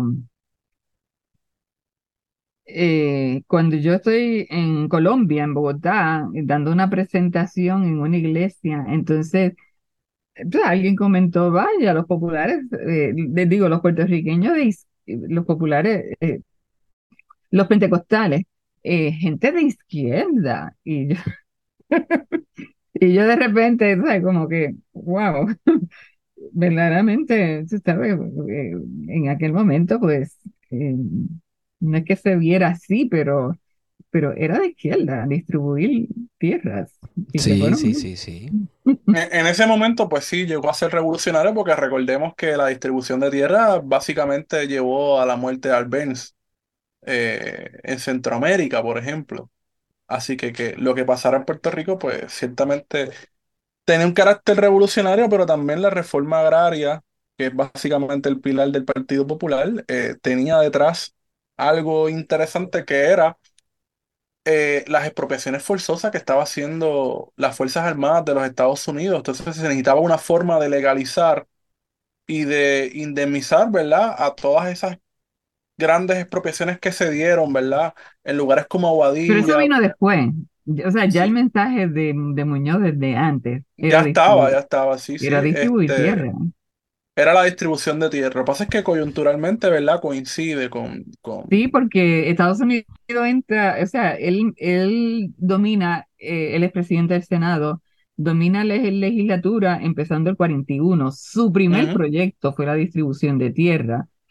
Eh, Estados Unidos entra a la guerra el 7 de diciembre, ¿ves? de ese año. Y, o sea, ya toda la campaña de Muñoz había sido, eh, tú sabes, vergüenza contra el dinero Sí, y al sí. arriba, este, También, tan bueno, supongo que Muñoz Marín también vio que el, el latifundismo era un problema que toda Latinoamérica tenía en común. Entonces, pues, bueno, ¿cómo vamos a convencer a esta gente? ¿Cómo vamos a batallar eso? Pues Y muchos dicen que ahora, muchos dicen que ahora, este, ahora eh, eh, surgirá un líder de la estatura de Muñoz Marín eh, en medio de esta crisis económica, porque ah, ahora estamos recibiendo billones de Estados Unidos, pero con el nuevo presupuesto que va a tener Estados Unidos y de aquí a dos o tres años, Puerto Rico va a volver a estancarse y se va a necesitar un cambio radical. Bueno, esa, esa estatura de Luis Muñoz Marín, yo, yo no sé cuál es, pero, pero eso soy yo. Bueno, te voy a decir una cosa. Ajá. Muñoz, Muñoz eh, eh, fue advertido que no se le daría la independencia a Puerto Rico. Fue advertido. Este, yo hice un trabajo sobre Muñoz Marín, este, le- leí lo más que pude, ¿verdad? Y, y antes de yo leerlo, ya yo me lo sospechaba, porque eh, tú sabes, que puede haber sido más de una razón, porque, por ejemplo, eh, Francisco Carano dice en el texto, ¿verdad?, que se usa tanto en Puerto Rico, que si Muñoz Marín quería desarrollar la industria, tenía, necesitaba eh, el, el libre comercio. Hoy hay libertad de comercio ah, a tutiplén, en aquel entonces no. Así que para él, para entrar la materia prima a Puerto Rico y para sacarla ya elaborada, era imprescindible el mercado de Estados Unidos. Como, que lo era desde el siglo XIX. Eso es así. Sí, desde el siglo XIX, pues, Estados Unidos era el principal este, eh, comprador de lo que se producía en Puerto Rico. Así que eh, eh, yo lo veo como una continuidad histórica, en Y, realidad. y entonces, eh, una de las cosas que yo descubrí, que eso no es que yo lo haya leído, pero de hecho, no creo que yo lo haya escrito en alguna parte, pero una de las cosas que yo descubrí es que con la ley municipal, lo descubrí porque hice la historia de mi pueblo, ¿verdad? Y yo leí 85 libros de actas municipales del siglo XX, la mayor parte de ellos de 500 años, de 500 páginas. Y eh, en 1919 eh, es- eh, se legisló una, una ley municipal donde se le permitió a los pueblos la emisión de bonos. Y todos los pueblos en Puerto Rico estaban endeudados hasta la coronilla, hasta la coronilla. Cuando ocurre, ¿verdad? Este, este florecimiento nacionalista, ¿tú te crees que los bonistas americanos tan representados en los gobiernos iban a permitir que Puerto, Rico- se independizara? Mm. No le iban a permitir. Muñoz tuvo que bregar con esto. De hecho, pero antes de ese ofrecimiento a Muñoz, ¿verdad? De, que fuese el, el intermediario, ¿verdad? De, del poder de Washington y la administración colonial de Puerto Rico, ese ofrecimiento se le hizo al Albizu. Eh, obviamente Albizu sabemos que, que se negó, ¿verdad? Pero se sabe, ¿verdad? Y se documentó que se tuvo esa conversación eh, con Albizu, particularmente en el Hotel Normandy, eh, que era un conocido, ¿verdad? Y un simpatizante del nacionalismo puertorriqueño. Lo que pasa es que obviamente Félix pues, la- Benítez Rexach.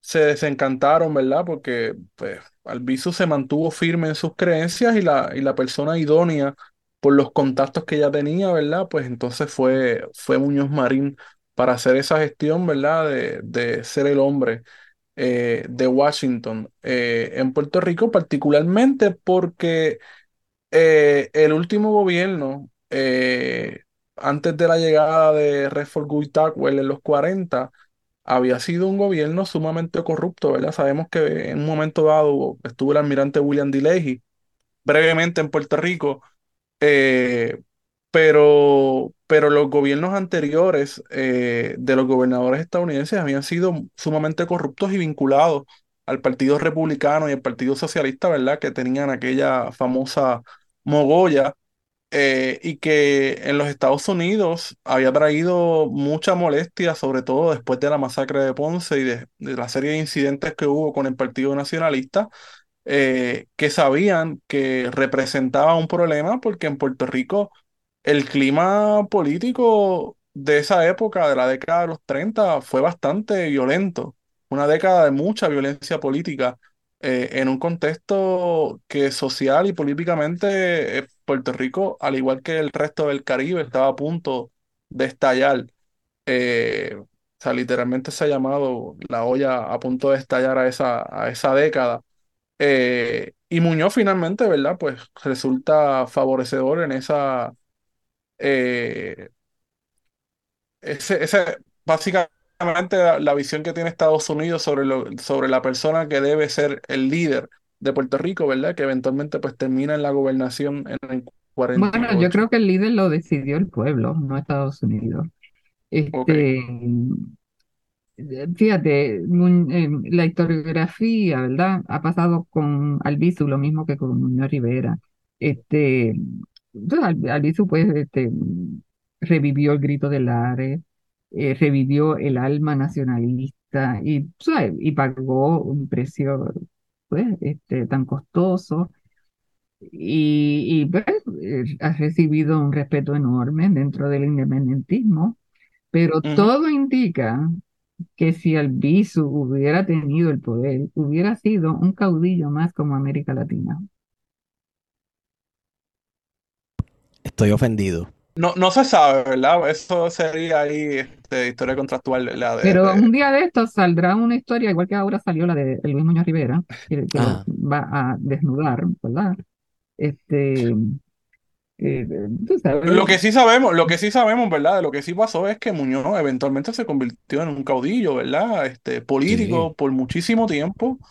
Eh, y que de hecho no solamente en términos de Puerto Rico, sino que aspiró a ser, ¿verdad? Eh, caudillo en términos regionales, con sus aspiraciones eh, de, de hacer política exterior desde Puerto Rico, eh, particularmente con el caso de la República Dominicana, pero también eh, con el caso de Venezuela, en Correcto. el que Puerto Rico pues jugó un papel importante y la figura de Muñoz Marín, ¿verdad? Se vendió eh, desde Puerto Rico eh, como, como ese líder eh, de la izquierda democrática eh, que era mejor, ¿verdad? En contraposición a, a, a Fidel Castro, por ejemplo, ¿verdad? Exacto, la la alternativa al los 60. comunismo, la alternativa democrática al comunismo. Sí, Bajo Muñoz, eh, no solamente se levantó el campesinado, sino que se creó la, la, eh, la clase media. Sí, Y él ganaba con 65% del, tú sabes, de, de, de los Sí, electores. Eh, por lo menos en mi pueblo ganaba con 65%. Este, y, no sé, incidentes como eh, el avance del comunismo eh, después de la guerra, de Segunda Guerra Mundial, sobre todo, ¿verdad? Eh, la, eh, la dictadura trujillana en República Dominicana y luego pues la Revolución Cubana del 59, ¿verdad? Con la declaración de eh, comunista en el 63, pues todo eso causó, tú sabes, mucha alerta en Puerto Rico. claro, claro. Y aquí quería llegar, porque de aquí en adelante es que eh, me parece que surgen los precursores a figuras como Jorge Rashki hoy. Se hablaba mucho de los pentecostales en los 80, del comunismo y que la gran este, ramera de Babilonia era la Unión Soviética o yo no sé qué. He escuchado yo decir a, a, a Rashki, grabaciones viejas de esos tiempos. ¿Cómo participó si no, bueno, la forma? Gran Babilonia se decía que era la Iglesia Católica. ¿Verdad? eh? El anticatolicismo Eso es forever. clásico. Clásico, En clásico. Rusia era, eh, Rusia era el Magog Eh, Gog y Magog, de, sí, sí, de, sí, de sí, las, sí, sí. de las profecías. Ay, Dios mío. Mira, doctora, ¿cómo dentro de todo esto que usted acaba de, de describir, de esta nueva lucha ideológica que surge luego de que culmina la Segunda Guerra Mundial, este, la Revolución Cubana, el triunfo de la Revolución Cubana, en Puerto Rico, por lo menos, en lo que concierne a Puerto Rico, ¿cómo se posicionaron las iglesias históricas? Las pentecostales también podemos hablar, pero las iglesias históricas ante este asunto, ante esta guerra ideológica de la Guerra Fría. ¿Cómo, cómo se posicionaron? Bueno, en Puerto Rico nadie, en Puerto, en Puerto Rico nadie se atrevía a hablar contra la guerra de Vietnam ni contra el servicio militar obligatorio, Ujú. solamente los independentistas. Sí. Así que, eh, eh, tú sabes, un, eh, ¿cómo se dice? Una postura este, completamente proamericana. Eh, hay un, hay un presidente de la Iglesia Bautista de Puerto Rico que va a una, a una asamblea anual en Estados Unidos y se plantea, creo que fue en el 68, se plantea si se apoya o no la guerra a Vietnam.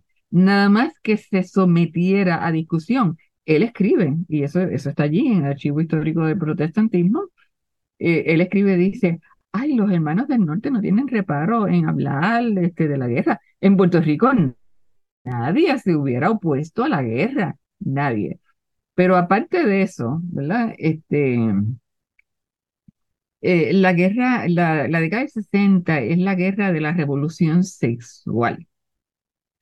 Eh, eh, en el 61 es que se sale al, mercado eh, la famosa pastilla contraceptiva eh, experimentada precisamente en Puerto Rico, ¿verdad? Porque había esta, esta idea de que Puerto Rico está tan sobrepoblado que por más que nosotros hagamos, tú sabes, la pobreza no se va, pues vamos a sacar, vamos a, a- no solamente sacar a los puertorriqueños de Puerto Rico, sino este, a, evitar que se sigan reproduciendo tanto.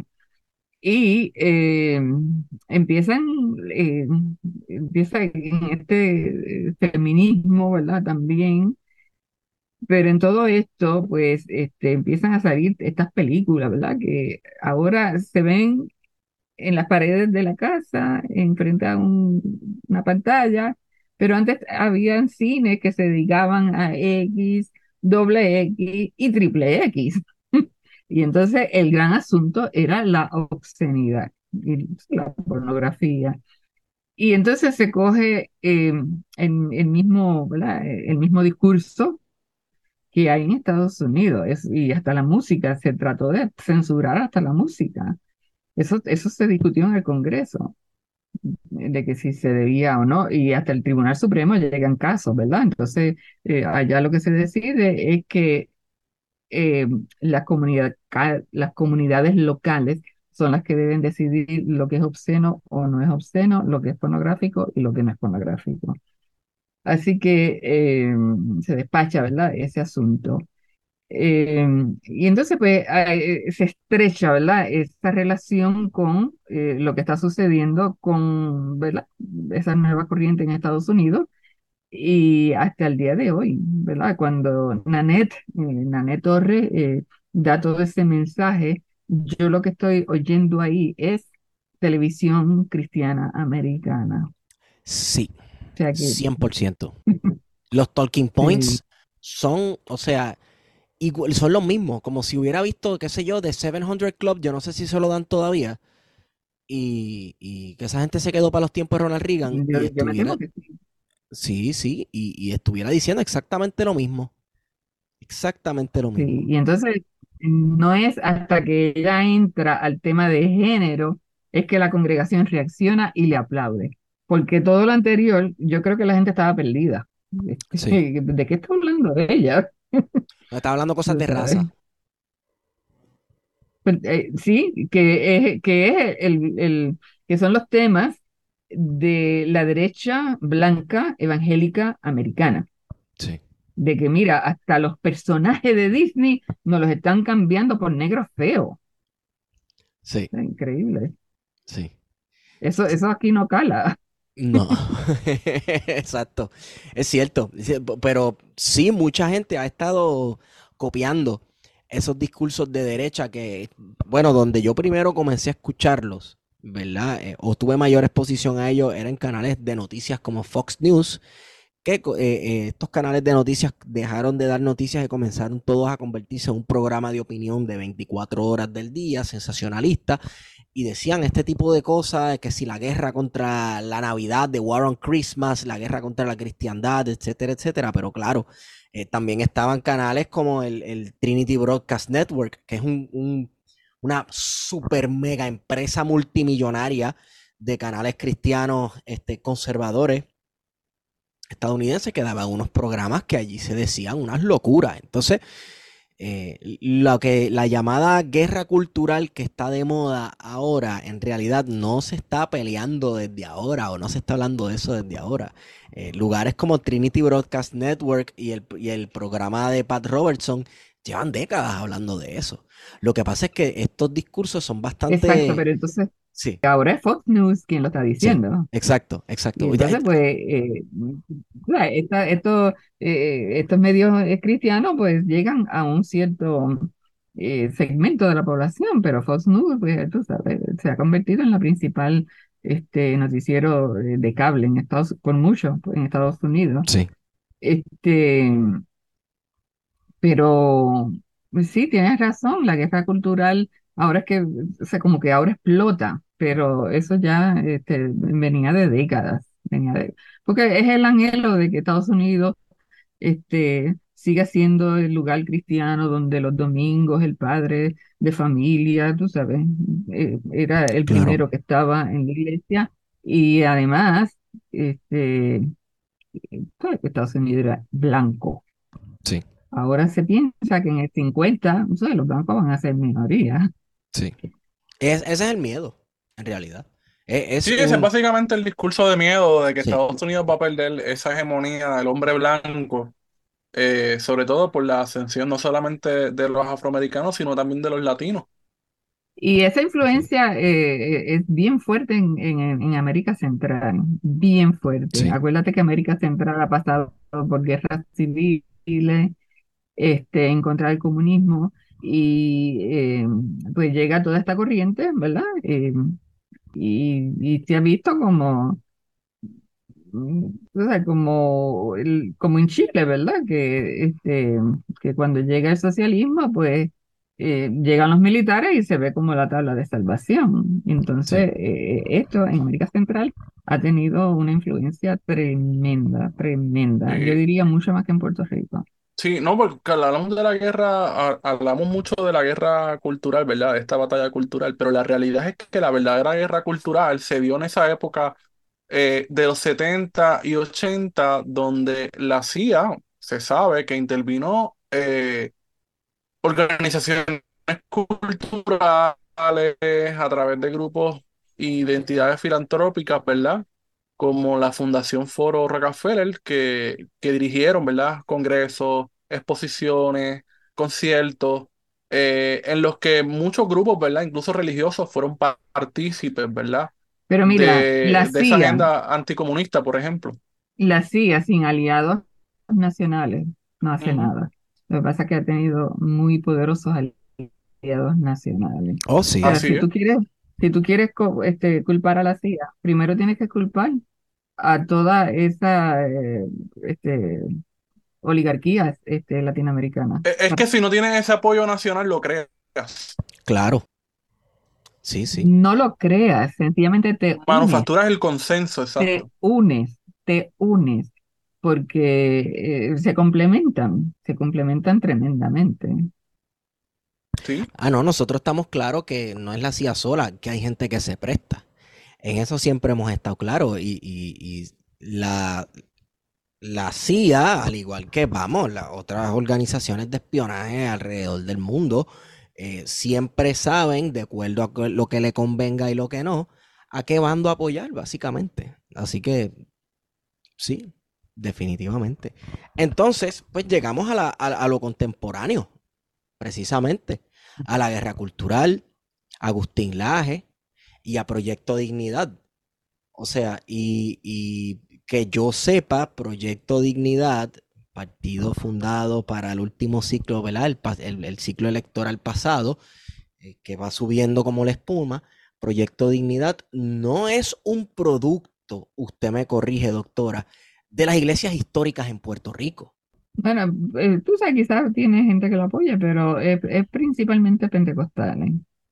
Este, eh, yo diría que, mira, cuando la organización de las iglesias históricas empezó a sufrir, ¿verdad? Sobre todo por, en la década del 60, por las disputas políticas, ¿verdad? Porque ya hay una nueva generación de ministros protestantes que ya no son eh, aquellos proamericanos, anexionistas, este, están en contra de la guerra, del servicio militar obligatorio, que o sea, eso era ser un radical. Y eh, ellos o sea, sufren mucho, la organización eh, pierde completamente este, su vigencia. Entonces, los de derecha dentro de las iglesias denominacionales intentaron, dice, "Ah, bueno, si nosotros no conseguimos este apoyo dentro de, de nuestras propias iglesias, ¿por qué no vamos donde los pentecostales, que son, que después de todo son inmensa mayoría? Este, y los pentecostales rehusan. Ellos, eh, entonces, ellos forman su propia organización, que es la fraternidad que se llamó al principio de Concilios Pentecostales y yo creo que ahora se llama Fraternidad Pentecostal. Este, y de- tú sabes, son conservadores porque son eh, eh, fundamentalistas en el mejor sentido de la palabra, que fundamentalista es el que cree la Biblia tal y como está escrita, ¿verdad? Y cree en los milagros, cree eh, que, la, que el nacimiento de Jesús fue virginal, que cree este, que la muerte de Jesús fue expiatoria, cree que eh, Jesús resucitó y que vendrá otra vez. Así que eh, esa, esa creencia fundada sobre la Biblia, pues, es increíblemente fuerte. Y si la iglesia, y si la Biblia dice que la homosexualidad es abominación contra Dios, pues lo cree firmemente. Así que, eh, o sea, cala, el mensaje cala. Este, y entonces, pues, o sea, si tú quieres transformar la sociedad y ya no es el pentecostalismo de antes que se abstenía por completo de política, o por lo menos de lejito, ahora es que, o sea, que tenemos que salvar a Puerto Rico, este, y ya es gente bien preparada.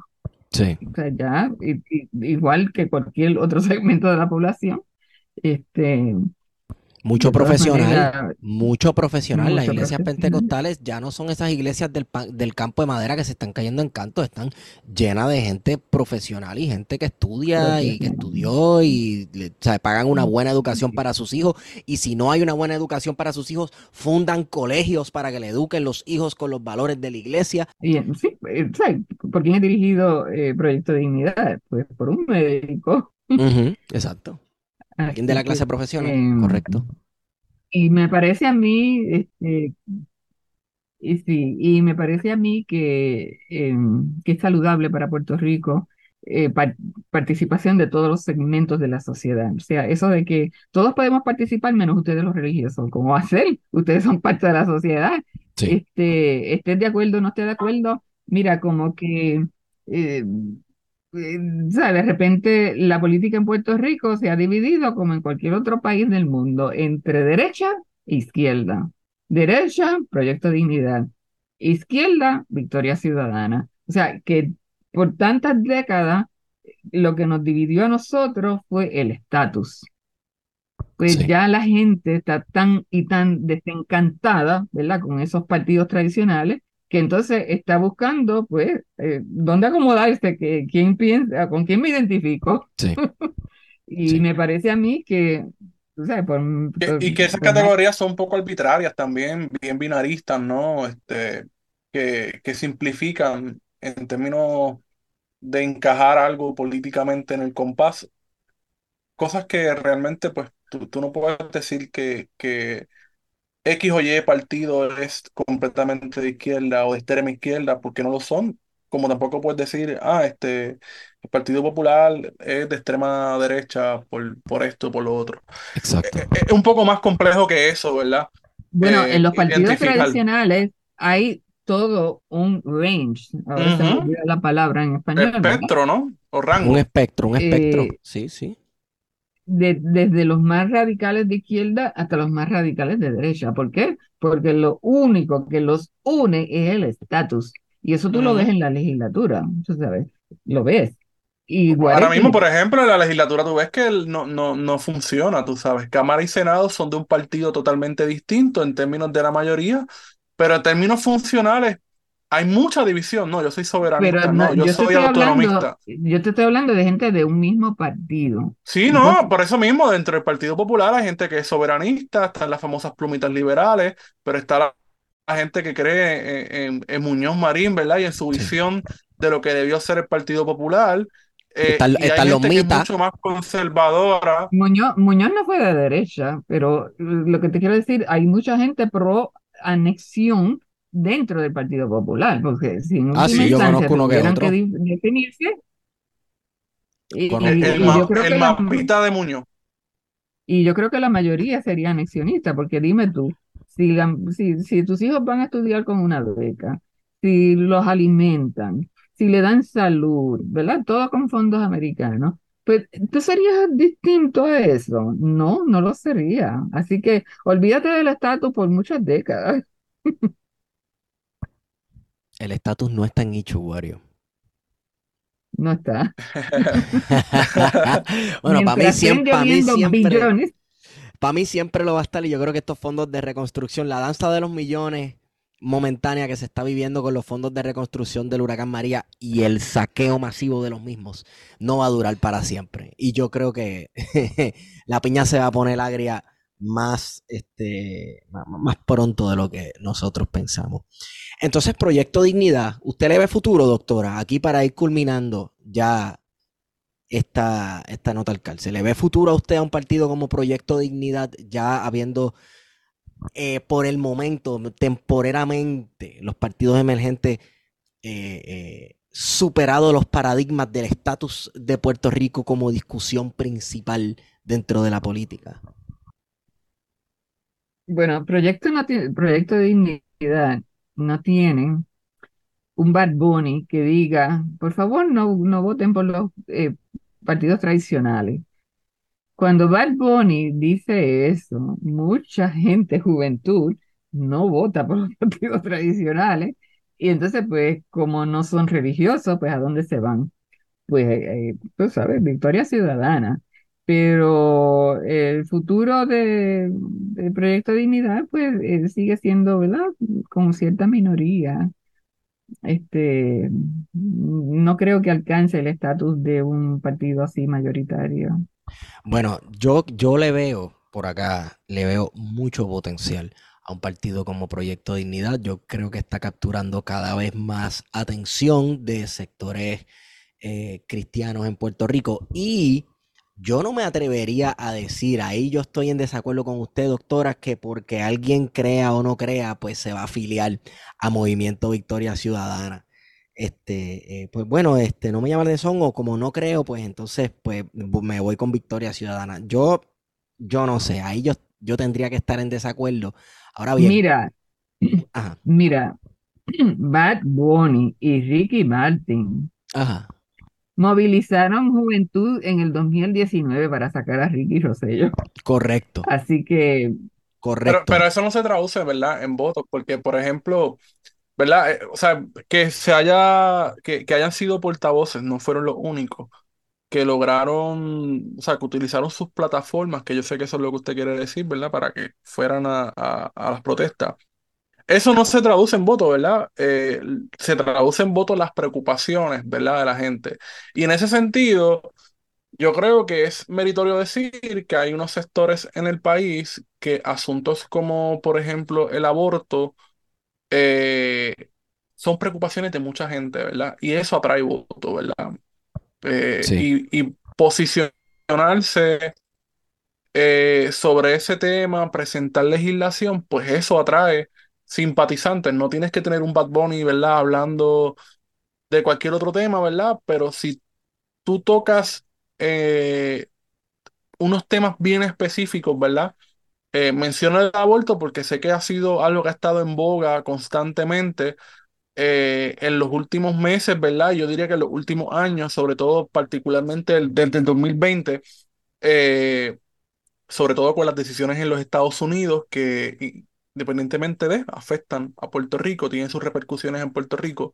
Eh, esa es una preocupación real de, de un sector grande de Puerto Rico. Porque pareciera que sí, ¿verdad? En el sentido de cuando uno ve la discusión, ¿verdad? Y, y, y uno mira, ve... más que el aborto, más que el aborto, yo creo que el asunto de la corrupción es lo que mueve a la gente, 100%, Sí, 100%. 100%. Y por eso Proyecto Dignidad, porque vamos a pagar, porque, ¿sabes? Se está negociando, ¿sabes? ¿Cuánto es que le vamos a pagar para mantener, eh, o sea, para sacar a la autoridad de, de- de la quiebra? Eh, si son 25, si son 30, por los próximos 30 años, mensualmente.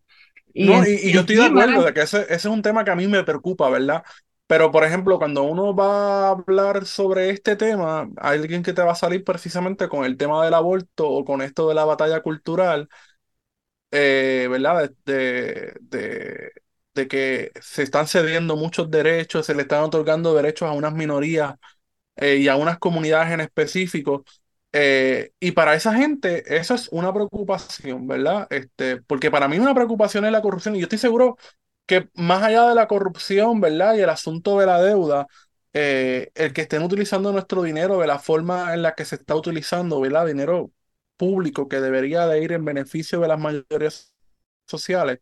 eh, la realidad es que, que, discursivamente lo que uno percibe, quizás erróneamente yo, es que las preocupaciones son de índole, ¿verdad? Individual, con estos temas, ¿verdad? Que afectan eh, a todos, ¿verdad? Porque cuando hablamos de derechos, pues estamos hablando eh, de to- todos, ¿verdad?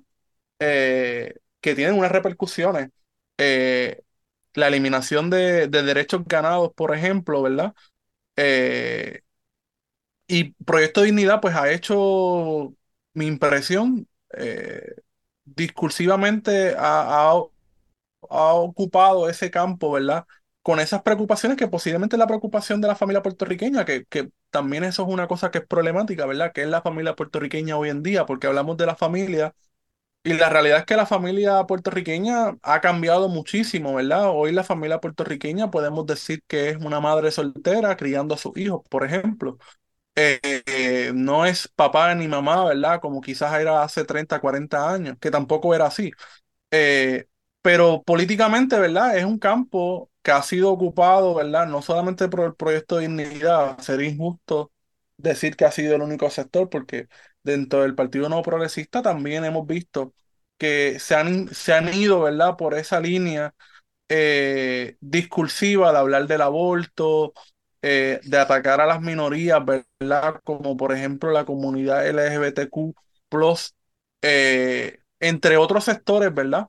Eh, en una guerra que, como usted dice, pues es algo imaginario, ¿verdad? Porque ese no es el problema real. El problema real, ¿verdad? Es lo que, lo que nos afecta a todos, ¿verdad? En términos materiales, que uno de esos problemas, pues puede ser, es la corrupción.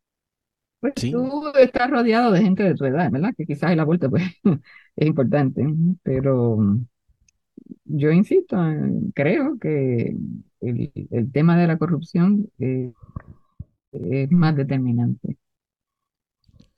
Yo sí, supongo que dependiendo de las esferas donde uno se pase, etcétera, etcétera. Sin embargo, Sí. yo, yo creo que Interesante, Esteban, ¿verdad? Porque a el, veces uno ajá, percibe eh, el, asunto de, de, ¿verdad?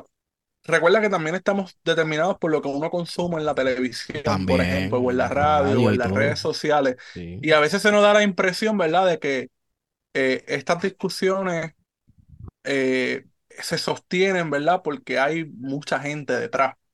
Y a veces, pues, eh, es cierto, el asunto generacional que usted menciona eh, es algo que quizás no lo, no lo tomamos en consideración a la hora de hacer el análisis político histórico, ¿verdad? De que, pues mira, quizás esa no es la preocupación, la preocupación de mi generación es, pues mira, el OTC que me dieron no me cubre las cosas necesarias para los próximos meses. Fue insuficiente el dinero o el plan médico eh, no me aprobó un medicamento, ¿verdad? Que son cosas que se tienen que hablar, ¿verdad? Porque el sistema de salud en Puerto Rico pues también está totalmente colapsado eh, y es algo que tampoco se, se está hablando, ¿verdad? Yo sé que hay, hay unos jóvenes hablando particularmente sobre, sobre el- la crisis en el sistema de salud, Sí. Eh, ot- otra pero no, preocupación, no lo veo como una discusión política. eh, otra, otra preocupación para muchos jóvenes. Estoy estudiando tal o cual cosa y yo y tendré espacio, habrá espacio laboral para yo ejercer lo que yo estudie. Eso es Sí. una preocupación de un montón de gente joven. Pero me parece que la, la corrupción, eh, que se habló bastante de corrupción en el ciclo electoral pasado, y irónicamente mira quién ganó, este, eh, va a ser tema, va a ser tema electoral en, en este ciclo también. Me parece que va a ser, y Proyecto Dignidad, claro, desde la, la cuestión de la sana administración y la administración, ¿verdad? Este, transparente, etcétera, etcétera, también va a hablar de la corrupción y han presentado proyectos de ley anticorrupción. Este, claro, los que más suenan en la televisión, etcétera, etcétera, son los que, este, los, los proyectos que tratan sobre el aborto y este tipo de cosas, porque yo me parece que es una estrategia también del partido hacer este tipo de cosas porque sabe que los van a sonar en televisión y que van a hablar de ellos, aunque sea criticándolo, los van a sonar. Este, porque se, se hicieron unas promesas no voy a decir a los feligreses, iba a decir a los feligreses, a su electorado, mira, nuestro partido va a representar esto, esto, esto y lo otro, y si llegamos al poder vamos a hacer esto, esto, esto y lo otro. Pues entonces vamos a cumplir, ¿no? Y que están eh, eh, proyectando en televisión, aunque sea crítica hacia nosotros, pues se está proyectando que estamos cumpliendo. Que ustedes les voten en contra las cosas que nosotros presentamos son otros 20 pesos. Pero nosotros estamos diciendo lo que nosotros vinimos a, a- a- ¿verdad? Dijimos que, eh, que- que veníamos a hacer. Eh, para bien o para mal, depende de quién apoye o sea detractor de eh, lo que se presenta. Yo creo que podemos dejarlo aquí. Y me parece que. Eh, yo quisiera, yo Ajá. quisiera que, no sé si podemos hablar brevemente quizás Sí. antes de terminar, porque es que hay muchas líneas para seguir, pero yo quisiera que, no sé si, si la profesora pudiese- pudiésemos hablar de, de, de Juanita García Peraza. Oh. Pues yo toqué el tema en mi libro, porque ella era de la congregación de Arecibo. Eh, eh, el pastor de Arecibo en este momento era simultáneamente presidente de la Iglesia Nacional y entonces estaba muy poco dentro, eh, ¿verdad? Este, en su iglesia, porque tenía que estar en, o sea, del tingo al tango. Hoy es- eso, bueno, desde hace un tiempo, eh, hoy eso es un trabajo a tiempo completo, pero en aquel momento no. Y entonces, pues, eh, se prestó para que ella tuviera, pues, cierta libertad para hablar, y entonces, pues, ella hablaba a nombre del Señor, y, y entonces empezó a hablar, este, eh, sabes, cosas que diferían de la doctrina de la iglesia. Y entonces, eh, pues ella eh, rechazó eh, limitarse y, y le hicieron un juicio público allí en la congregación de Arecibo. Pues esa era la norma en aquel entonces. Y, y entonces, pues ella decidió irse. Este, y claro, ella era una persona de una posición muy, este, muy pu- pudiente. Eh. Era conocida como una persona muy compasiva, este, que ayudaba a los pobres. Y entonces, pues, ya tengo la garganta seca. Sí, ya vamos Y, terminando. y entonces, pues, alguna gente se fue con ella. Eh, yo oí a Luis Raúl decir de que era porque no había participación de la mujer. Eso es completamente falso, completamente falso. La mujer dentro del pentecostalismo tuvo un papel protagónico. Una cosa era que la nombraran eh, al ministerio a tiempo completo, que le dieran las credenciales, se dice así, credenciales ministeriales, y otra cosa era que fuera pastora, ¿verdad? Este, lo era, lo era, no con credenciales, pero lo era, y con mucha participación interna dentro de la iglesia. Ella tuvo mucha participación, por eso mismo fue que ella se sintió en la libertad, tú sabes, de hablar y, y pues, este, ah, aseveraciones que se consideraban muy erróneas. Este, así que esa, ese argumento es falso. La, Y, la, tú podemos decir entonces que la congregación Mita, de alguna manera, por esa libertad que tuvo, que tuvo Juanita, es posiblemente la única congregación eh, con unas raíces bien puertorriqueñas. Bueno, ella salió de una iglesia co- completamente autóctona, completamente autóctona. El libro, mi, mi libro se llama El Pentecostalismo de Puerto Rico, eh, se me olvida, pero al Al compás, de una fe autóctona, al sí. compás de una fe autóctona. El pentecostalismo, a diferencia de, de las iglesias históricas, fue autóctono desde el día número uno. No tenían sostenimiento de Estados Unidos. Alguno que otro misionero sí recibió este, ofrendas, donaciones de Estados Unidos, eh, o sea, solamente en algún caso particular, pero la iglesia se sostuvo desde un principio. Y, y eso hizo toda una diferencia, porque eh, no respondía a nadie, respondía a sí misma. Todo Eh, su liderato fue puertorriqueño, todas sus directrices, y si sí. tú ves tú sabes, este, las, las decisiones que se tomaban en las asambleas, todo, todo era completamente autóctono. Y claro, de ahí sale ella, y entonces pues eh, lleva el mismo estilo, Sí, sí, el mismo estilo. el mismo. Es, o sea, uno ve los cultos, incluso ellos utilizan la versión Reina Valera, la iglesia Reina Valera, que es la, que- la que utilizan li- las iglesias pentecostales principalmente, y también uno ve los cultos y parece un culto pentecostal, pues, todo el mundo está vestido de blanco, dicen que a mitad es el Espíritu Santo. Casi nada. Pequeña diferencia teológica ahí presente. Eh, yo creo que ya podemos ir cerrando. Doctora Helen Santiago, gracias por estar con Gracias, nosotros. gracias por, gracias por la oportunidad. Ha sido súper interesante esta conversación. Eh, ¿cómo dijo que se llamaba su libro? El Pentecostalismo en Puerto Rico.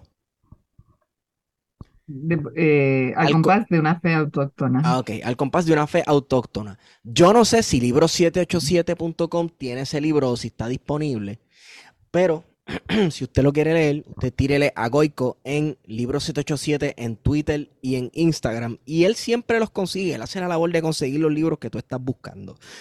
Eh, yo creo que, ¿verdad? Eso, es un buen auspicio de libro787.com. También está nota al calce traído ustedes. De hecho, yo me comuniqué, me comuniqué una vez con ellos y, no logré nada. ¿No logró nada? Ah, no, pues entonces yo me encargo. No se preocupe usted.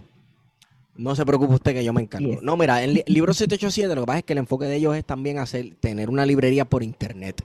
Que vendan libros puertorriqueños, eh, bueno, libros de autores y autoras puertorriqueños y puertorriqueñas y libros en español. Eh, pero bueno, quizás no le interesa el pentecostalismo. Bueno, a mí me parece que entonces estarían perdiendo una gran oportunidad. Yo me comunico con ellos porque me parece que la historia del pentecostalismo, según lo que hemos este, discutido hoy, está brutal. O sea, es increíble porque hay tantas cosas. En Digo, hay libros allí sobre, sobre catolicismo, así que debe, es, un rango, ¿verdad? Que en temas religiosos debe de estar ahí. Sí, señor. Pero el pentecostalismo, tú sabes, la idea, ay, eso es ignorante. Sí, sí, sí, no, existe un, existe un prejuicio, pero me parece que el, tema del pentecostalismo en Puerto Rico está, es súper intrínseco a nuestra política partidista, bueno, la historia de los intentos de americanización, todo lo que hemos estado discutiendo aquí. La historia del pentecostalismo es súper importante. No, y el acercamiento, en la medida en la que se dé, ¿verdad? Como lo hemos estado haciendo, yo creo que, yo creo que es importante este, hacer esos acercamientos, ¿verdad? Analizarlos críticamente, estudiarlos eh, y, yo creo que muchísima gente, de hecho, que nos escucha, eh, le gusta estos temas, ¿verdad? Y, que precisamente si, el, si tienen la posibilidad de comprar el libro, lo van a hacer. Claro, claro. Esto es, es, un monstruo eh, invisible. Bueno, nuevamente les agradezco, Helen, ¿Dónde la gente la puede conseguir si quiere más información en caso de que no lo consiga el libro 787? Este, ¿dónde lo pueden conseguir? ¿La pueden conseguir en internet, en redes, Pues está en librerías cristianas. Ah, este, bueno. Y también, sí, este, y me consiguen en Facebook porque yo estoy pública. Wario, ¿dónde te conseguimos? Me consiguen en Twitter e Instagram por Wario Candanga. A mí me consiguen en Estigón por Twitter y antes de irnos, quiero decirles que esta nota al calce es traída a ustedes por jaboneradongato.com donde se puede bañar con los mejores jabones hechos por manos puertorriqueñas. Huelen riquísimos, jaboneradongato.com, utiliza el código de promoción plan de contingencia y van a tener un 10% de descuento al final de su orden. Otra cosa, eh, conocí a la doctora Helen Santiago dando una presentación sobre el archivo del seminario evangélico. Ahora yo tengo la garganta seca. El archivo del seminario evangélico. Y quiero eh, insistir eh, a quienes nos escuchan. Utilicen los archivos y los acervos históricos de este país. he ido en estos días a la Fundación Rafael Hernández Colón, al Archivo General de Puerto Rico, ya en otras ocasiones he consultado con eh, la colección puertorriqueña, Dios mío, que esa colección tiene un valor incalculable. Vayan, si ustedes tienen que investigar algo, vayan. Si lo que quieren es curiosear y estar de averiguado, vayan. Mira cómo esa colección del mundo nos puso a gozar a todo el mundo, a buscar cuánta cosa hay. O sea, esa colección del mundo digital, señores, eso es un archivo. Lo que pasa es que es un archivo digital. Muchas de estas colecciones todavía no están totalmente digitalizadas. Apoyen nuestros acervos históricos. Es súper importante. Es la memoria de nuestro país. Y con esa hemos sido con ustedes. Plan de contingencia.